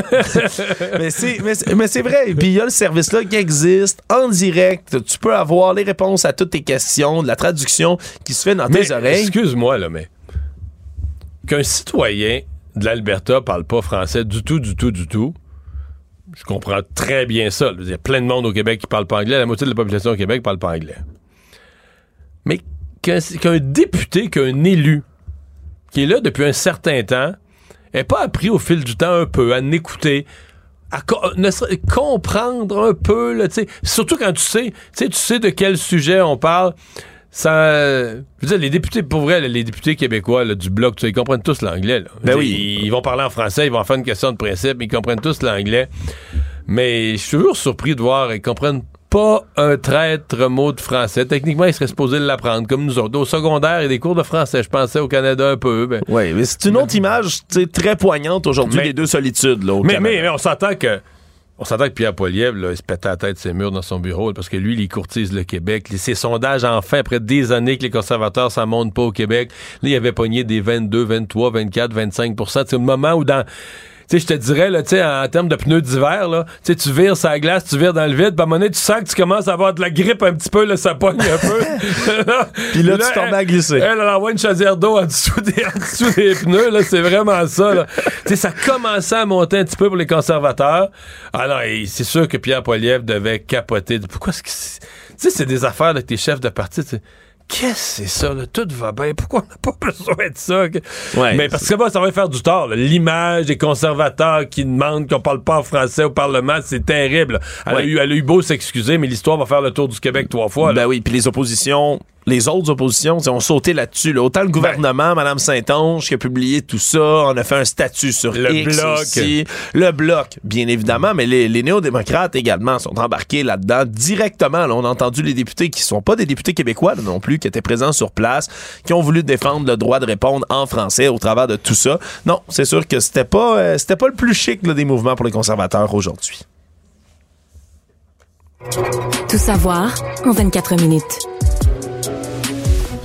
Le chanteur Cornelio, qui était en cavale depuis le 24 novembre dernier, a été arrêté officiellement mercredi soir à Laval cette semaine, là où il se tairait. Va faire face à deux accusations là, pour avoir drogué des victimes à leur insu. Mais là maintenant, clairement, avec un nouveau mandat, là, un nouveau mandat d'arrestation qui avait été mis sur sa tête, ben, il va être obligé d'avoir une autre accusation sur lui très certainement, là, de délit de fuite ou autre. Ça restera à voir exactement. Je suis pas juriste, mais quelle accusation on va déposer contre lui? Mais là, il est devenu une espèce de, fugitif qui fuyait la police. Voilà. Euh. T'es, censé respecter les mandats de la cour quand on te demande de te présenter. Oui, puis dépendamment de, la gravité et de la suite des choses. Euh, tu sais, toutes les remises en liberté en attendant le procès, tout ça, c'est tout basé sur la bonne confiance là, que tu vas se représenter. C'est ça, on te donne une date puis tu vas te représenter. Je sais pas, moi non plus, je suis pas avocat, je connais pas ça, mais à mon avis, à partir du moment où une fois a fallu courir après toi dans la nature, quand ton avocat va redemander, ouais, on voudrait une remise en liberté en attendant procès, là. Ouais. Soyez pas inquiet, monsieur le juge, mon client va se présenter le, le, le Cette fois-ci, cette fois-ci, c'est la bonne, je vous le promets. Ça se peut que le juge ait les sourcils en forme de point d'interrogation, là, oh, Exactement, là, lui qui était poursuivi, entre autres, par la section des agressions sexuelles du SPVM, des agents de l'escouade Azimut, de la police de Laval aussi, et c'est un citoyen vigilant qui aurait contacté le 911 en voyant le chanteur dans son appartement à Laval. C'est là qu'on est allé ah, je pensais que c'était un citoyen qui l'avait entendu chanter. Ça aurait pu. Quelques notes, quelques ah, notes ben, de Quelqu'un fait jouer du Corneliu, mais ma foi, c'est Corneliu attrape le téléphone. On sait pas trop comment ça s'est passé, mais bon, chose certaine, là, il va devoir maintenant faire face à la justice. Après Star Academy, il est rendu dans Police Academy. Voilà. Bonne nouvelle pour les résidents de Saint-Jean sur Richelieu. L'alimentation en eau potable va revenir de manière graduelle dès ce soir, jeudi. On dit par contre qu'il y a d'autres bris qui pourraient survenir un peu partout dans le réseau d'aqueduc. Parce que depuis lundi, la moitié de la population de Saint-Jean sur le Richelieu n'a pas accès à l'eau potable. Il y a des écoles de fermées, des hôpitaux qui ont enclenché des mesures d'urgence, beaucoup de citoyens qui se retrouvent sans eau potable. Mais c'est un aria, on s'entend dans une semaine comme ça. L'eau potable, c'est pratique. C'est pratique, hein, maudit. On s'habitue. On, se rend compte qu'on en a besoin pas mal plus qu'on le pense quand on en mais a je comprends qu'il y a des gens qui avaient de l'eau quand même, mais pas potable. Non, c'est ça, exactement. Mais là, l'aqueduc, c'était un bris d'une conduite qui, pendant des travaux qui a causé tout ce pépin-là. Là, on dit que la réparation est permanente. on est en confiance que c'est pas ça qui va briser. Le problème, c'est que là, on va rétablir, réouvrir le débit d'eau un peu partout dans le réseau municipal. Puis là, c'est ce qui fait peur, c'est les changements. ça donne un coup, là. Exact. C'est la réouverture des vannes, des changements de pression, des changements de direction d'eau, tu sais, qui va rentrer bing bang à peu près dans tous les coins d'un, de tuyaux qui, là, n'ont pas été utilisés depuis quelques jours. On a peur que ça crée d'autres bris. Donc, on a demandé, du côté de la municipalité, aux citoyens d'être le plus patient possible parce qu'il risque, là, bien effectivement, d'avoir d'autres bris. On a expliqué, on a dit, regardez les. Puis j'aime beaucoup l'image que la mairesse André Bouchard a utilisée à dire, regardez, les couches tôt n'auront pas le temps de prendre une douche. C'est certain que pour le lave-vaisselle puis le lavage, ça va à la demain. Économie. Le nouveau patron d'Hydro-Québec, Michael Sabia, est venu défendre son nouveau plan d'action d'Hydro-Québec devant les élus de l'Assemblée nationale plus tôt ce matin. Et les hausses de tarifs résidentiels annuels, on l'a planifié comme c'est censé être dans la loi ça dépassera pas 3 d'ici 2035. Par contre, on le savait, il allait y avoir des problèmes quelque part dans tous ces calculs-là, mais ce sont les clients d'affaires qui pourraient voir une, hausse plus forte finalement des tarifs qu'ils ont auprès d'Hydro-Québec pour venir compenser. Donc vraiment, les citoyens ont pas à s'inquiéter, du moins jusqu'en 2035. Ce sera les compagnies qui risquent d'écoper un tout petit peu plus. Point, euh, point disons, euh, de, questionnement avec les élus aussi. On a rétabli là, du côté de Michael Sebia l'espèce de d'ambition, si on veut, de la société d'État, d'Hydro-Québec à devenir un moteur économique encore plus fort qu'en ce moment. Euh, disons qu'il n'y a pas froid aux yeux à Michael Sabia. On le savait qu'il arrivait, arrivait fort, mais son plan, ben, mais il sauf, que, sauf que tout à coup, on sent que, je veux rien enlever, enlever à l'ancienne présidente, mais on sent qu'Hydro-Québec a un plan, là. Avec l'électricité. Tout à coup, on parle de euh, vendre de l'électricité aux Américains, mais là, on parlait de vendre de l'électricité aux Américains, on était pas sûr qu'on l'avait. Euh, donc, moi, j'ai quand même quelqu'un qui a pas mal confiance en Michael Sabia. Puis aujourd'hui, puis tu sais, les partis d'opposition avaient dit, on l'attend avec un brick, puis un fanal, puis son plan, puis tout ça.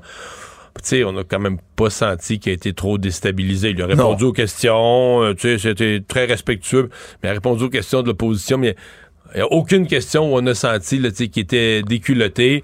T'as l'impression que ça fait depuis qu'il a été nommé fin de l'été, il est le nez dans ses affaires et il commence. C'est en peu de mois, il est devenu un vrai spécialiste de l'énergie. Le monde.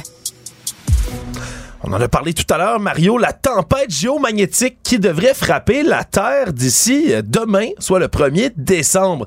Et là, n'ayez pas peur, on n'annonce pas la fin du monde du tout. C'était une tempête géomagnétique, c'est une éruption solaire qui se cause donc à la surface du Soleil. Hein. Il y a des espèces de... Quand on regarde le Soleil, c'est bien beau, là, des images qui sont prises là, par des satellites, mais on peut voir ces espèces de petites éruptions, de petits tentacules presque qui sortent du Soleil. Mais il y en a qui sont plus puissants que d'autres. C'est ce qui est arrivé le 29 novembre dernier. Et là, cette éruption-là a causé mais, toutes sortes de plasma excessivement chaud de, de, se répandre vers la Terre. Évidemment, ce sera dissipé. on ne recevra pas du plasma solaire directement sur la planète, mais ça va venir tempérer quand même puis affecter certains de nos éléments ici sur la Terre. Exemple. Exemple, ben, des coupures d'ondes radio qui pourraient survenir, des problèmes avec vos GPS, certaines installations électriques qui pourraient être, on dit, affectées. Il n'y aura pas de, de grand blackout. On va pas arrêter d'avoir de l'électricité partout sur la planète en même temps, mais quand même, il y aurait des petites perturbations qui peuvent s'observer autour de tout ça. Puis le truc, c'est que ça peut, ça peut durer longtemps, des événements solaires du genre. Ça arrive à peu près toutes les 11 ans ça peut durer jusqu'à quatre mois de temps. C'est pas ça qui pourrait activer la puce dans le vaccin? Ben voilà, Mario. Aujourd'hui, je me posais la question avec euh, les collègues ici à Cube Radio parce que c'était un des textes, celui-là, la nouvelle de la tempête géomagnétique qui avait l'air de fonctionner le plus dans le tapis des gens qui allaient cliquer là-dessus. Ah ouais, c'était dans les nouvelles les plus populaires du jour. Presque dans les plus populaires du jour, malgré tout ce qui s'est passé. D'après moi, c'est parce que moi, je l'aurais cliqué pour savoir. On sait qu'on sait jamais trop c'est quoi une tempête euh, géomagnétique. Là. Ouais, ben c'est Qu'est-ce que c'est exactement? Puis qu'est-ce que ça fait? Puis qu'est-ce que ça a comme impact? On a toujours le questionnement. Ben, tu sais, c'est c'est la fin du monde, c'est inquiétant? Ben, il y a des gens, je vais te répondre aussi, Mario, d'un milieu complotiste qui ont peur que ce soit la nouvelle excuse gouvernementale pour justifier là, que tous les réseaux d'électricité vont être fermés, qu'on va tout fermer le temps que le nouvel ordre mondial arrive. Bon, inquiétez-vous pas, il n'y a rien de prévu de toutes ces affaires-là. C'est une tempête quand même, là, ça va de G1 à G5, la force de ces tempêtes-là. Celle-là, c'est une G3, donc ça se situe quand même dans le milieu, intermédiaire, si on veut, en sévérité, parce que ça pourrait causer aussi, puis ça, c'est pas mal plus agréable que des petites coupeurs de GPS, c'est des aurores boréales, Mario. Puis ailleurs que dans les endroits habituellement où on trouve ça, soit près des pôles, ce qui veut dire qu'on pourrait en voir jusque dans le sud de la Pennsylvanie, mais aussi ici, au Québec, puisque c'est beaucoup plus nordique. Ça serait quand demain soir? Ben, ça va commencer à partir de demain dans la journée. Comme je dis, c'est un événement qui peut être très long, le plus fort étant au départ. Mais on pourrait apercevoir dans les prochains jours, les prochaines semaines, qui sait, des aurores boréales au Québec. Résumer l'actualité en 24 minutes, c'est mission accomplie. Tout savoir en 24 minutes. Un nouvel épisode chaque jour en semaine. Partagez et réécoutez sur toutes les plateformes audio. Disponible aussi en audiovisuel sur l'application Cube et le site cube.ca. Une production Cube Radio. Maître vulgarisateur, il explique et communique l'inexplicable. Mario Dumont. Émotionnel ou rationnel? En accord ou à l'opposé. Par ici, les brasseurs d'opinion et de vision. Les rencontres de l'air. Bonjour Marie. Oui, Mario. hier, euh, on avait comme nouvelle très générale que 100 millions allaient être versés par Google euh, pour l'utilisation des, nouvelles, donc versés dans un fonds qui irait aux médias. Et rapidement, aujourd'hui, le débat s'est engagé sur comment on va distribuer cette euh, tarte-là entre les médias. Et il y a le gouvernement du Québec qui s'est campé. Ben, écoute, euh, une nouvelle générale qui reste encore générale, hein, parce qu'on n'a pas beaucoup de détails encore sur euh, sur cette entente-là, mais il y a le ministre euh, Mathieu Lacombe, donc ministre de la Culture, qui est, allé d'une sortie, je vais dire, assez audacieuse aujourd'hui, quand même, assez rapide, assez audacieuse, où lui a fait deux demandes, mais il y en a une spécifique dont je veux te parler. il a demandé que CBC Radio-Canada soit exclu du partage de 100 millions annuels que Google va verser euh, aux médias. Et euh, ben écoute, il base son argumentaire. Tu sais, je veux dire, on en a parlé beaucoup hein, dans les avec avec entre autres les coupures qu'il y a eu à TVA. Euh, mais les, les enjeux qu'ont les médias privés, c'est qu'ils jouent pas non plus. Non seulement ils jouent pas à armes égales avec avec les GAFAM de ce monde, mais ils jouent pas à armes égales non plus avec Radio Canada qui reçoit, rappelons-le, 1,4 milliard en subventions annuelles. Euh, donc, ça soulève un peu la question, est-ce que c'est pas un peu une espèce de double dipping, là, je sais pas comment dire ça en français, là, mais euh, de, de, leur permettre non seulement de recevoir des allocations, des subventions gouvernementales, mais en plus de ça, de profiter d'une subvention qui serait négociée avec, avec Google. Là. Ouais. Mais c'est déjà le cas hein, dans les programmes précédents qui ont été mis en place. Souvent, le gouvernement mettait en place un programme pour aider les médias. finalement, la plus grosse part du gâteau allait à un média qui, est une société d'État, une, société publique. Mais, euh, tu sais, on est vraiment dans, un spectre très large parce qu'allant du gouvernement du Québec qui dit qu'il faudrait rien donner à Radio-Canada jusqu'à des tentations du gouvernement fédéral. Euh, à un moment donné, on disait, ben, la règle qu'on pourrait utiliser, c'est de donner en fonction du nombre de journalistes. Alors ça, c'est la plus belle règle pour donner, pour donner plus de la moitié de l'argent à Radio-Canada tout seul, versus tous les autres médias du Canada. c'est un peu le, tu sais, c'est un peu le au lèvres ou la poule. Plus je te donne de subventions, plus tu peux engager du monde, plus tu peux engager du monde, plus je vais te donner de subventions parce que je calcule tes subventions en fonction du nombre de monde que tu as engagé. Tu sais, on s'en sort pas si c'est ça l'approche. Mm-hmm. Mais tu sais, pour en revenir à l'aspect euh, purement politique de la sortie de Mathieu Lacombe. Euh, là, je voyais que la Fédération euh, québécoise des journalistes qui, euh, qui, qui est très mal à l'aise aussi avec cette sortie-là en disant que c'est la dernière chose à faire d'ouvrir une guerre Québec-Ottawa et tout et tout. Bon, je, je partage pas tant leur opinion. mais je pense que le président de la Fédération professionnelle des journalistes, lui, il peut pas. Je veux dire, la moitié des journalistes au Je serais curieux de savoir, d'après moi, Radio-Canada a plus de journalistes. Tu prends la radio, la télé, euh, à plus de journalistes que tous les autres médias additionnés. Le Devoir, la presse, le Journal de Montréal, TVA. Parce que, tu sais, dans un congrès politique, là, on va se le dire, c'était peut-être un échantillon qu'on a, mais dans un congrès politique, il y a plus de gens de Radio-Canada que tous les autres médias additionnés. Je serais pas surpris. Mm. Donc, lui, le président de la Fédération professionnelle des journalistes, là, si c'est dans ses, dans ses électeurs, il y en a moitié qui sont de Radio-Canada, pauvre lui. Raison, raison. Ben, il essaie de ménager, j'imagine, la chèvre et le chou, t'as tout à fait raison. Mais tu sais, ce que je vais trouver intéressant, donc Mathieu Lacombe, aujourd'hui, il est sorti, il est sorti, écoute, on l'a vu sur toutes les plateformes là-dessus, avec une demande qui est très claire. Moi, ce que je suis intéressée à suivre, euh, Mario, tu sais, je te dis, Mathieu Lacombe, c'est pas un ministre qui a particulièrement brillé dans la dernière année. Il a pas fait de faux pas, mais tu sais, j'entends beaucoup de choses sur euh, sur des changements perpétuels dans son entourage, sur son leadership dans le milieu de la culture.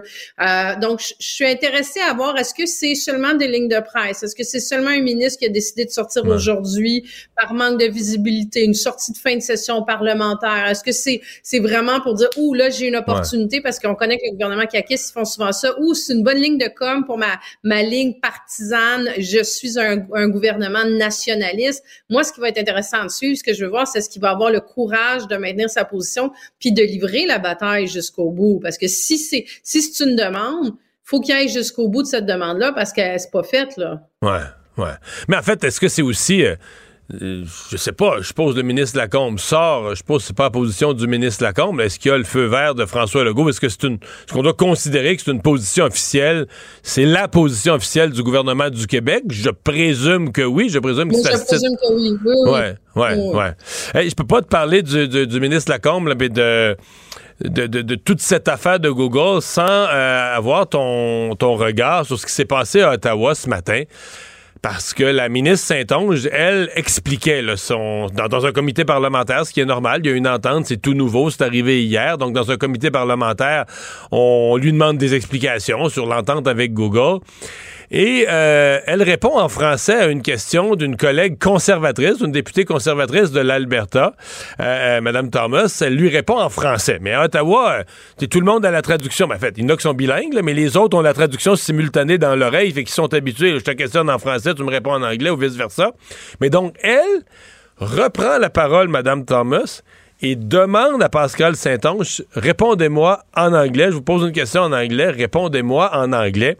Ça a soulevé un tollé, des questions de règlement, le bloc. En fait, tout le monde est embarqué là, dans la euh, dans cette pagaille. T'en penses quoi?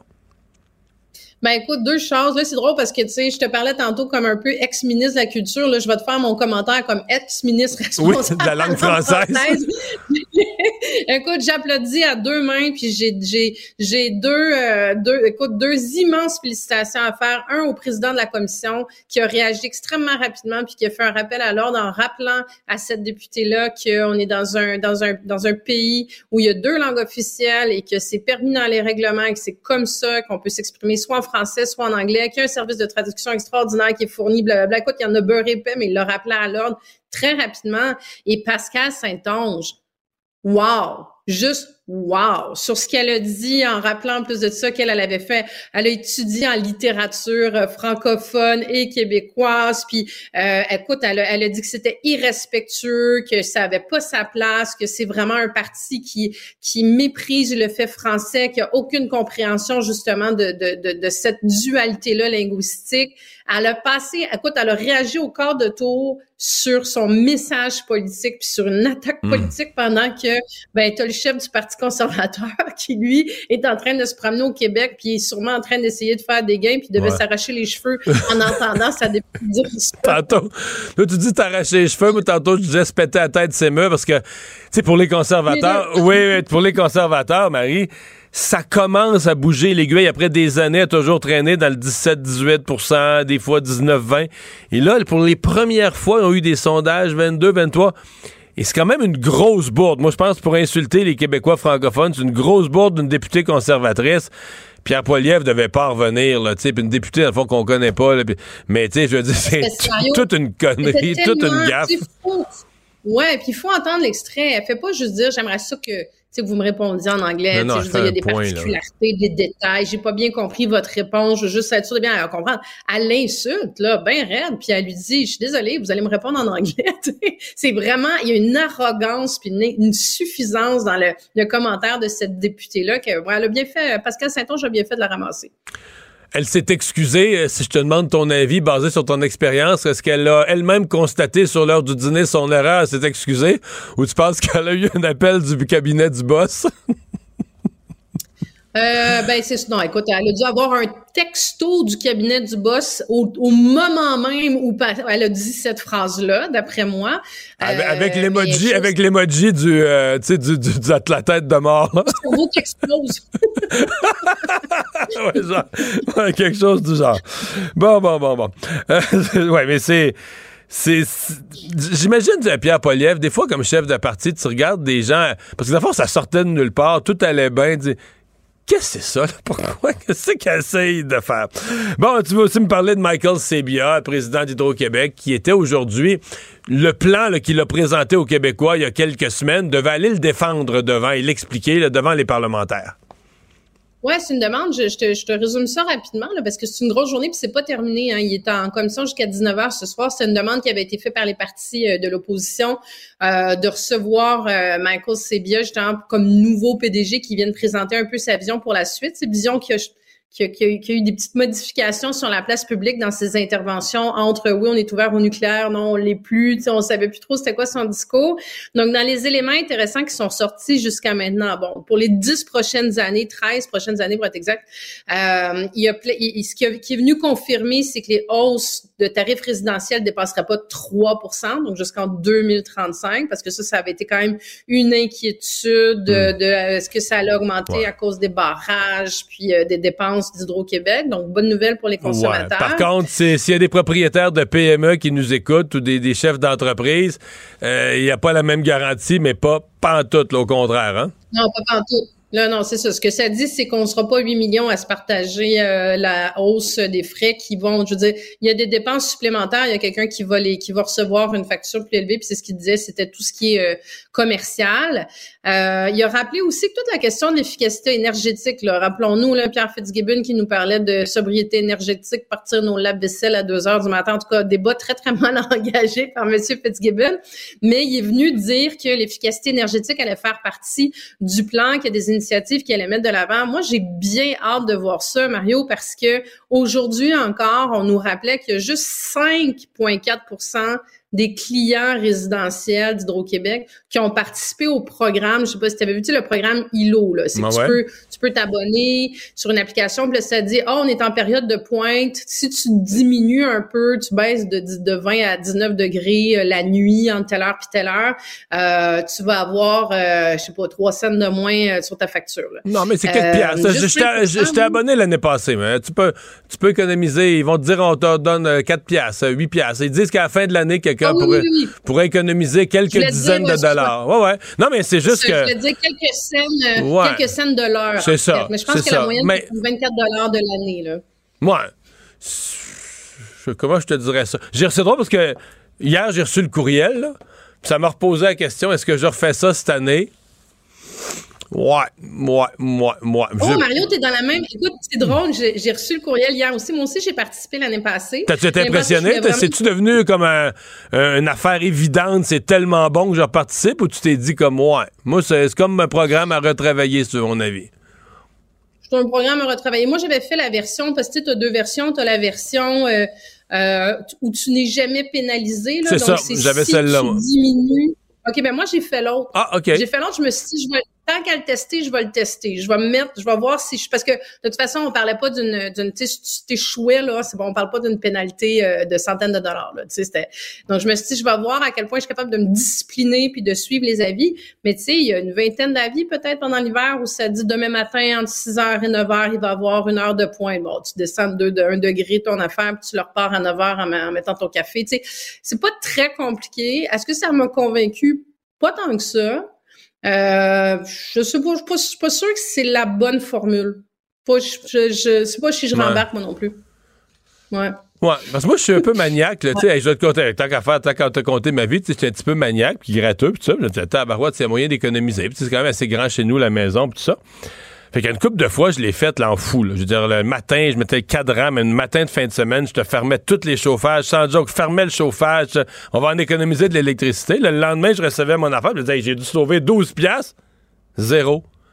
Et là, la déception, là, je veux dire, euh, j'avais... euh, c'était comme une claque gueule. Puis d'autres fois, on, on, j'étais au travail, on n'avait pas le temps de s'en occuper, on faisait rien. On vivait comme d'habitude, sans aucun changement. Puis le lendemain, vous avez sauvé 8 dollars. Ah. Ah, mais j'ai le, écoute, j'ai le même constat que toi. Moi aussi, j'ai me de tirer des conclusions. Fait que c'est ça, tu sais, fait que là, je me disais, OK, j'ai fait des fois là, que j'ai fait le zélé sans résultat, puis d'autres fois, personne n'a touché à rien, puis on a un résultat. Fait que ça m'a laissé, euh, comment dire, pantois. Dubitatif. Mettons, Moi, j'en suis là. J'ai reçu le courriel hier, puis je me suis dit, bon, je rembarque-tu là-dedans ou pas? Je, Bon, bon, pas. fera- En tout cas, il y a place à l'amélioration. On se fera un colloque pour prendre cette décision collectivement avec tous nos, nos auditeurs qui ont le même questionnement. Salut, Marie. Avec plaisir. Bye bye. Bye, Mario. L'actualité comme vous ne l'avez jamais entendue. Et on pose les vraies questions. Mais ça, c'est une vraie révolution. Mais là-dedans, il y a du vrai. Ça, moi, ça va être quoi après? La vraie compétence.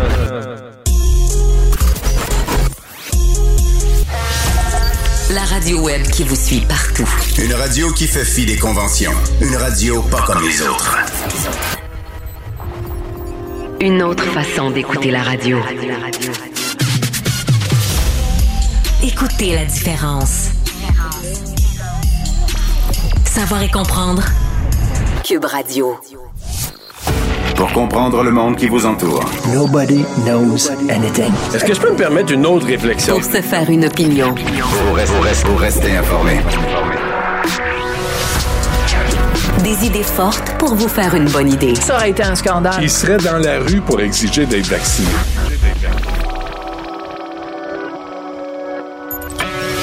Savoir et comprendre. Cube, Radio. Une radio pas comme les autres.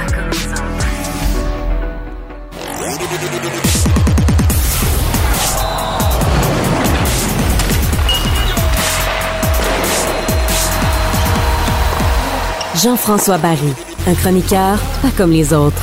Salut Jean-François. Hey, salut Mario. Alors, avant de parler du Canadien, euh, épisode numéro 32 dans le téléroman Corey Perry, euh, qui a finalement, euh, aujourd'hui, d'abord, il existe encore, là, il est encore sur Terre, et il a émis finalement une déclaration avec un petit peu de contenu. Ouais, puis honnêtement, là, tu disais épisode 32, là, je pense qu'on est arrivé au dernier épisode. Fait que c'est la fin. C'est la fin de la saison, c'est la fin de la saga. Ça va faire du bien parce qu'il y a tellement d'affaires qui ont circulé là-dessus. Là, juste pour rappeler aux gens, si vous n'êtes pas au courant, il a été mis dehors de l'équipe. On savait pas pourquoi. Personne ne parlait de lui. On pensait qu'il était disparu. Euh, là, il y a eu des rumeurs concernant le fait qu'il avait couché avec la mère de Connor Bedard. Rumeurs qui ont été démenties par le GM. Ça, ça a l'air d'être complètement faux, là. Hein? Ouais. Ben là, ce matin déjà, Frank Saravalli, qui suit le hockey aux États-Unis, avait dit que c'est une histoire de boisson euh, dans un événement avec des, euh, des partenaires euh, des Blackhawks. et là, ben aujourd'hui, Corey Perry a brisé le silence en disant qu'il n'était pas fier, qu'il s'excusait à ses coéquipiers, aux Blackhawks, à sa famille, etc., et qu'il va aller chercher de l'aide pour l'aider avec ses problèmes mentaux et de santé mentale, pas un problème mentaux, c'est problème de santé mentale et ses problèmes avec l'alcool. Ouais.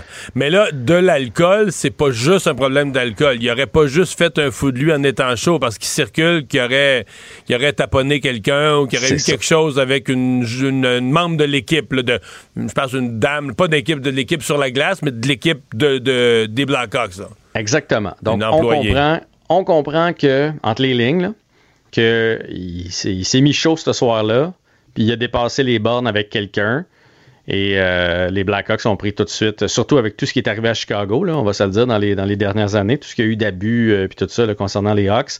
Donc, euh, c'est ça qu'on comprend. Qu'il était dans une soirée puis qu'il a dépassé les bornes. On met ça sur le dos de l'alcool. à date, moi, j'avais, tu sais, je, je veux pas dire que c'est jamais arrivé dans sa vie, je le connais pas, mais c'est pas quelque chose qu'on a entendu de Corey Perry. On est même allé chercher pour son leadership. On est allé chercher pour. Un bon grand frère pour le jeune Connor Bedard. Exactement, tu sais, fait que je me, fait que c'est un faux pas, c'est un faux pas. On, on, saura probablement jamais exactement qu'est-ce qui s'est passé. Tant mieux s'il va chercher de l'aide. On ne sait pas à quel point il était avancé là-dedans. Prenons l'exemple de Carey Price. Tu sais, Carey Price euh, a jamais dit qu'il a consommé toute sa carrière, mais euh, à la fin, à un moment donné, il y a eu de, graves problèmes. Puis là, il a l'air correct. Fait que c'est quelque chose que, à un moment donné, il faut que tu ailles chercher de l'aide. Euh, on ne sait pas le geste qu'il a posé.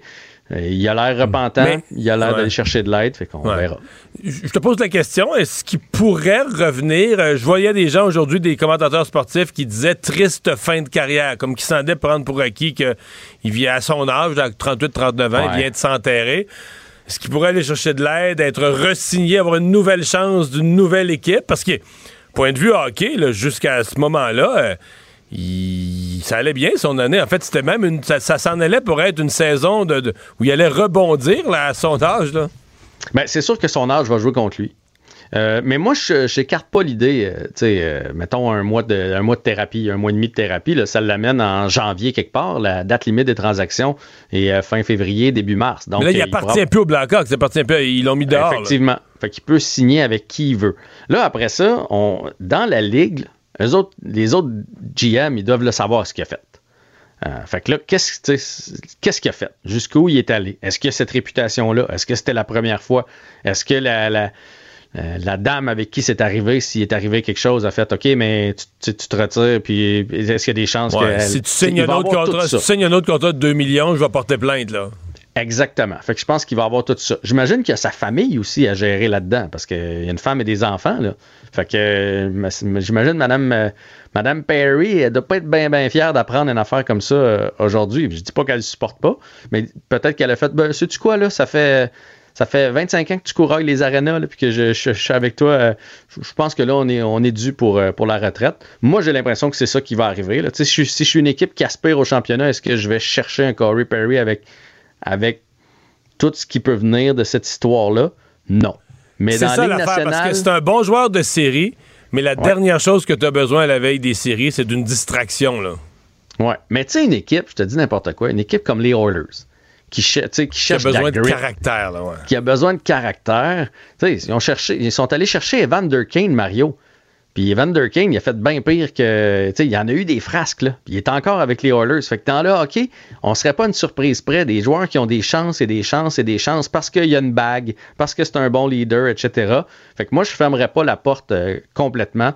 Et il y avait encore du bon hockey en lui. Puis c'est un gars en série, il va se mettre le nez là où, euh, là ça paye. Non, non, c'est ça. C'est un, un, vrai en série. Donc, retour sur la victoire du Canadien hier à Columbus. T'en as pensé quoi? Ben, ça a été un bon match de hockey, finalement. 4 euh, à 2, des chances de marquer des deux côtés. Euh, ça aurait, le match aurait pu aller des deux côtés aussi. Les gardiens de but ont été excellents parce que c'était pas juste des, des lancers, c'était des vraies chances de marquer. Mon tambour a été vraiment très, très bon. Mais moi, j'ai été impressionné par Slavkowski. Je sais pas pour toi. Euh, d'ailleurs, il y a plusieurs statistiques qui sont sorties J'ai pas vu le match. J'étais au spectacle de Plume la Traverse. Ah, ah là, t'aurais dû me le dire parce que je regrette de ne pas y avoir été. C'est vrai? Je pense que j'aurais, je t'aurais accompagné. Ouais. Ah, C'était-tu bon? C'était excellent. Excellent. ouais. Il fait encore du plume? Il, est encore, plume. Euh, il, est il, est encore plume, mais il y a aucun. Le personnage est tout là à 77, presque 78 ah ans. C'est impressionnant. Mais bref, Slavkowski, il y a plein de statistiques qui sont sorties. chez le Canadien, présentement, là, à 5 contre 5, il est dans le top 5 dans à peu près tout. Les passes, euh, les mises en échec, euh, il, fait très, très bien. il y a 4 points sur 5 dans le voyage, ce qui est excellent. et hier, même s'il est encore, euh, je vais dire Bambi parce que c'est toujours ça qu'on dit, on dirait que, tu sais, euh, quand tu regardes les vrais beaux joueurs de hockey, là, ça a l'air fluide, compact, tout ça. C'est un peu débridé encore. on dirait qu'il n'est pas tout en contrôle de son corps, mais il fait de plus en plus de bonnes choses. Euh, il y a une petite chimie avec Caulfield qui s'est installée. C'est tout un passeur, Slavkowski, en plus d'être capable de marquer et la game physique. C'est arrivé deux fois hier. Il a frappé des joueurs des Blue Jackets. Et on, se rappellera qu'il y a 19 ans. Là. Et les gars des Blue Jackets sont tombés les quatre fers en l'air. C'était juste une mise en échec. Là. Il n'a pas pris son élan à rien. Puis il y a un coup, là, on a vu le joueur des Blue Jackets se, relever, puis lever la tête, faire c'est qui, c'est ça qui vient de me frapper de même. Et c'est Slavkowski, ça veut dire, imagine-les à 24, 25, 26, à quel point sa présence physique sur la patinoire va être vraiment impressionnante. Puis, pour des récupérations de rondelles, puis du jeu physique où tu sors avec la rondelle, ce qui manque cruellement aux Canadiens, là. Il y a un jeu, là, c'est. Caulfield, il a fait ce qu'on appelle le rim là, en arrière du filet. OK? Puis il était du mauvais côté du filet. Là, il est parti, il était un peu en retard. Puis là, avec sa main et son épaule, il a réussi à comme à prendre l'ascendant sur le joueur. Puis comme il y a une longue perche, à aller récupérer la rondelle et il l'a tassé carrément euh, d'une seule main. Là, je suis pas en train de dire que c'est Maurice Richard avec neuf gars sur le dos là, qui, euh, tu sais, pas, pas, Mais il est en train de devenir quelque chose de fort intéressant. Est-ce qu'il va avoir 100 euh, points par saison? Non. Mais je pense qu'il va devenir un joueur de hockey qu'on va beaucoup apprécier. Et l'autre, c'est Caden Goulet. 25 minutes hier. Il va être bon en tabarouette. Et ce soir, contre la Floride, un petit peu plus tough. Ouais, puis la Floride nous attend ici depuis leur match euh, contre Ottawa. C'est le Canadien qui a voyagé pendant la nuit. Floride qui a une excellente fiche. Ce ne sera pas facile pour, euh, pour le Canadien de Montréal. Surtout qu'on revient à la maison, les enfants, madame veut nous voir, on est arrivé tard cette nuit. Et je gagerai pas, mettons, sur le Canadien ce soir. Et c'est Caden Primo devant le filet, donc Jake Allen qui saute encore une fois son tour. Est-ce qu'Allen saute plus son tour? Euh? Non, c'est une rotation, mais au début, c'était euh, Montembeau, Allen, Montembeau, Allen, Primo. Montembeau, Allen, Montembeau, Allen, Primo. Là, c'est vraiment... à trois, ouais. Ouais, c'est vraiment à trois. Donc, il y, en a un qui a gagné du galon, l'autre n'a perdu. Merci Jean-François. Bye bye. Salut. Il lance sa ligne au bon endroit pour obtenir l'information juste. Mario Dumont. Pour savoir et comprendre. Cube Radio. Cube Radio. On commente l'actualité, on explique la nouvelle, on décortique l'information. Cube Radio. Cube Radio. En direct à LCN. Une deuxième semaine de grève sans aucun revenu pour les 65 500 membres de la FAE qui poursuivent leurs moyens de pression. La présidente a dit qu'il y avait des progrès qui pourraient possiblement mener à la suspension de la grève générale illimitée. On en parle avec nos analystes. Notre premier trio ce soir, Gaétan, Mario, Paul. Bonsoir à tous. Bonsoir, Bonsoir. Alors, il faudra attendre à demain pour en avoir le cœur net, mais euh, est-ce que ça jette une petite dose d'optimisme dans vos cœurs, Mario? Oui, ben c'est, faut le dire, je pense que c'est la première fois dans nos bulletins de nouvelles que parlant des négociations, justement, il y a des expressions comme lueur d'espoir. Ou donc, oui, je pense qu'il faut le voir comme un optimisme bien, bien modéré, mais quand même.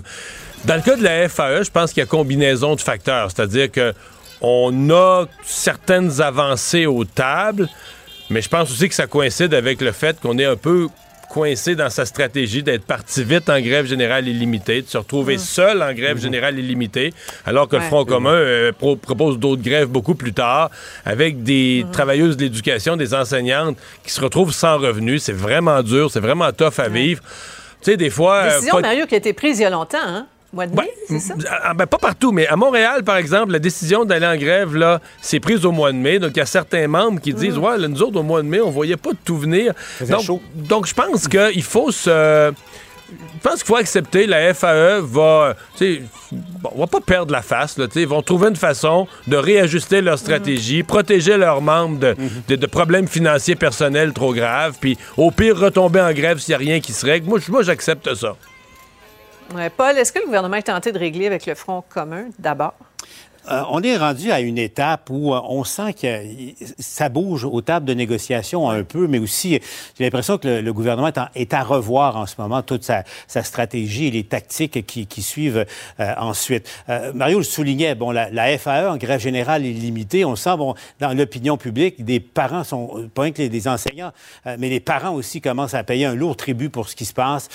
et puis, on sent que le gouvernement a peut-être intérêt à régler avec ce, syndicat-là, la FAE, ou tenter de le faire, un syndicat qui, disons-le, là, euh, est, affaibli dans son rapport de force parce que à l'interne, euh, il y, a beaucoup de mécontentement qui commence à s'exprimer. Mais la réalité, et on le disait hier, Sophie, c'est que euh, ce qu'on constate, c'est que les négociations, les négociateurs négocient et ça parle pas. Mm. Et là, je peux vous le dire, du côté du gouvernement, on a bien tenté par toutes sortes de contacts et tout ça. C'est vraiment un cercle très très restreint. Mm. Ceux qui savent ne parlent pas, puis ceux qui parlent ne savent pas. Donc ce qui est bon signe peut-être pour peut-être permettre euh, une ouverture, une embauche. Ouais. après euh, l'impact de la pandémie pour les jeunes, cette grève là maintenant, certains se questionnent, se demandent si l'éducation ne devrait pas être considérée comme un, service essentiel. Ou du moins une partie de l'éducation, certainement, parce que euh, ça, fait, ça commence à faire beaucoup dans une courte période de temps et l'impact, il est réel. Je pense qu'à cette étape-ci, l'impact va être minimal. Je pense que tout ça est récupérable. Mais des grèves illimitées, je pense qu'on ne peut pas vivre avec ça en éducation. Je mm. ne pense pas que ce soit une, option qui soit euh, ni à répéter, ni à, garder. Alors, service essentiel, oui. Euh, il faut le baliser comme n'importe quel service essentiel. On n'en est pas là, mais avec ce qui va se passer dans cette grève-ci, peut-être que ça va forcer le gouvernement à aller là pour le futur. Bien, matière à réflexion. Parlons de ce qui s'est passé à Ottawa, en comité parlementaire. La ministre Saint-Onge qui s'est fait demander, et deux fois plutôt qu'une, par une élue conservatrice de l'Alberta, si elle pouvait répondre en anglais. Écoutez la réaction de la ministre et celle du chef du bloc. Je vais continuer de parler en français ici parce que c'est ma langue de travail puis euh, je suis francophone. C'est un privilège parlementaire puis je continue, euh, je vais continuer de le faire. C'était très déplacé puis euh, très méprisant aussi à l'endroit des, francophones puis des Québécois. C'est une bonne vieille réminiscence de ce bon vieux Ouest canadien de ce bon vieux Speak White. On ne demande pas à quelqu'un dans un pays bilingue, en particulier ici, de s'il vous plaît, parle-moi en, en anglais. Ne demande pas ça. Puis si tu veux l'entendre en anglais, ben, tu mettras tes oreillettes. Bon, Rachel Thomas a fini par euh, offrir ses excuses dans une lettre à la présidente du comité, pas Mme Saint-Onge. Est-ce que ça s'appelle euh, s'excuser de, de reculons? C'est le moins qu'on puisse dire. Surtout, surtout, ce qui est, enfin, entre autres de fâchant, c'est que les contribuables paient des, dizaines de millions de dollars par année pour le service de traduction à la Chambre des communes, qui est particulièrement euh, efficace. Et puis, euh, c'est très embarrassant pour les conservateurs. Euh, Madame Thomas est députée de Lethbridge en Alberta. je suis pas sûr que dans l'entourage de Pierre Poilievre, on est très content de ce qu'elle a décidé de faire aujourd'hui. Ce qui amène aussi une autre question.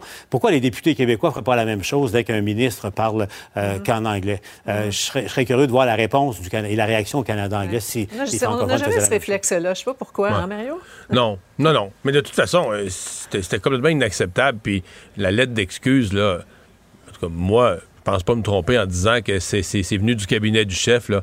Pierre Poilievre. Ben les conservateurs, ça fait des années qu'au Québec, ça traîne dans le 18-19% puis sont pas capables d'avancer. C'est un peu comme un pneu qui vire dans le vide là, dans sa glace. Puis là, il commençait à avoir un petit peu de grippe. Le 21, 22, 23% le pneu commence à mordre. Puis là, à ce moment-là, une députée fait une, affaire comme ça. C'est sûr que Pierre Poilievre devait se péter la tête de ses murs. Pour vrai, là, c'est certain que c'est son bureau qui a dit, écoute, là, tu vas t'excuser, puis vite, t'es garanti, là. Un petit 15 secondes, Gaétan? Oui, bien, c'est ça. C'est une intervention là, qui, a une très, un goût très amer, très mauvaise saveur. C'est nous sommes majoritaires, vous êtes minoritaires, adressez-vous à nous dans la langue de la majorité. Non. C'est bien non la réponse à ça. Voilà. Et les, députés conservateurs qui étaient allergiques aux caméras aujourd'hui. Oui. Euh, la décision d'Ottawa de ne pas accorder un méga contrat militaire à Bombardier fait bouillir beaucoup de monde au Québec. On en parle au retour. Autrement dit, Cube Radio. Alexandre, tu me parles du sommeil des pingouins. Voilà. Et pas les pingouins de Pittsburgh, les, vrais, de vrais. J'espère que Sidney Crosby et sa bande dorment bien, mais c'est pas d'eux que je veux parler. C'est plutôt du manchot à jugulaire, qui fait partie de ces euh, nombreuses espèces de manchots, pingouins et autres qu'on peut retrouver en Antarctique. Et les scientifiques étudient depuis bien évidemment longtemps là, ce genre d'oiseaux-là. Tu sais que je rêve d'étudier. Moi, je, suis fasciné par les manchots. D'ailleurs, ils, me font, rire, ça n'a pas de bon sens. Là. Ah, c'est des beaux animaux, c'est hilarant. Au zoo d'Édimbourg, à tous les jours, là, ils font la parade des manchots. Ils font marcher, là, ils ont comme un petit promenade si à se rouler à terre. Ils sont tellement drôles. Ah, puis tu sais, c'est difficile de, comprendre comment des animaux si graciles dans l'eau, tu sais, agiles, habiles, ont l'air aussi, tu sais, sur la terre ferme. Mais c'est pas... Euh, ils ont toujours l'air de bonne humeur. Ils ont toujours l'air de bonne humeur, ils sont toujours bien habillés. Voilà. Ça, c'est ben bien important. Mais là, euh, tout ce qui, pour ce qui est des manchots à jugulaire, ce qu'on a découvert, c'est que, tu sais, c'est des animaux qui ont besoin de garder lorsqu'ils pondent leurs œufs de leurs petits qui s'en viennent, mais ils doivent le garder pendant souvent des périodes épouvantablement longues. Surtout que le partenaire de ces euh, oiseaux-là euh, va à la chasse et à la pêche, donc part dans l'eau, mais souvent pour presque la majorité de la journée. Et à ce moment-là, pour pas que les prédateurs viennent manger les œufs, ben, il faut rester excessivement vigilant. Ce qui fait en sorte qu'ils ont découvert que ces manchots-là sont capables de survivre avec des milliers et des milliers de petits, je vais le dire en bon anglais, des petits power naps, Mario. C'est des animaux. ils dorment pas ils font des, siestes? Ils font des siestes, mais attention, là. Pas juste des, des pas des vraies siestes, là.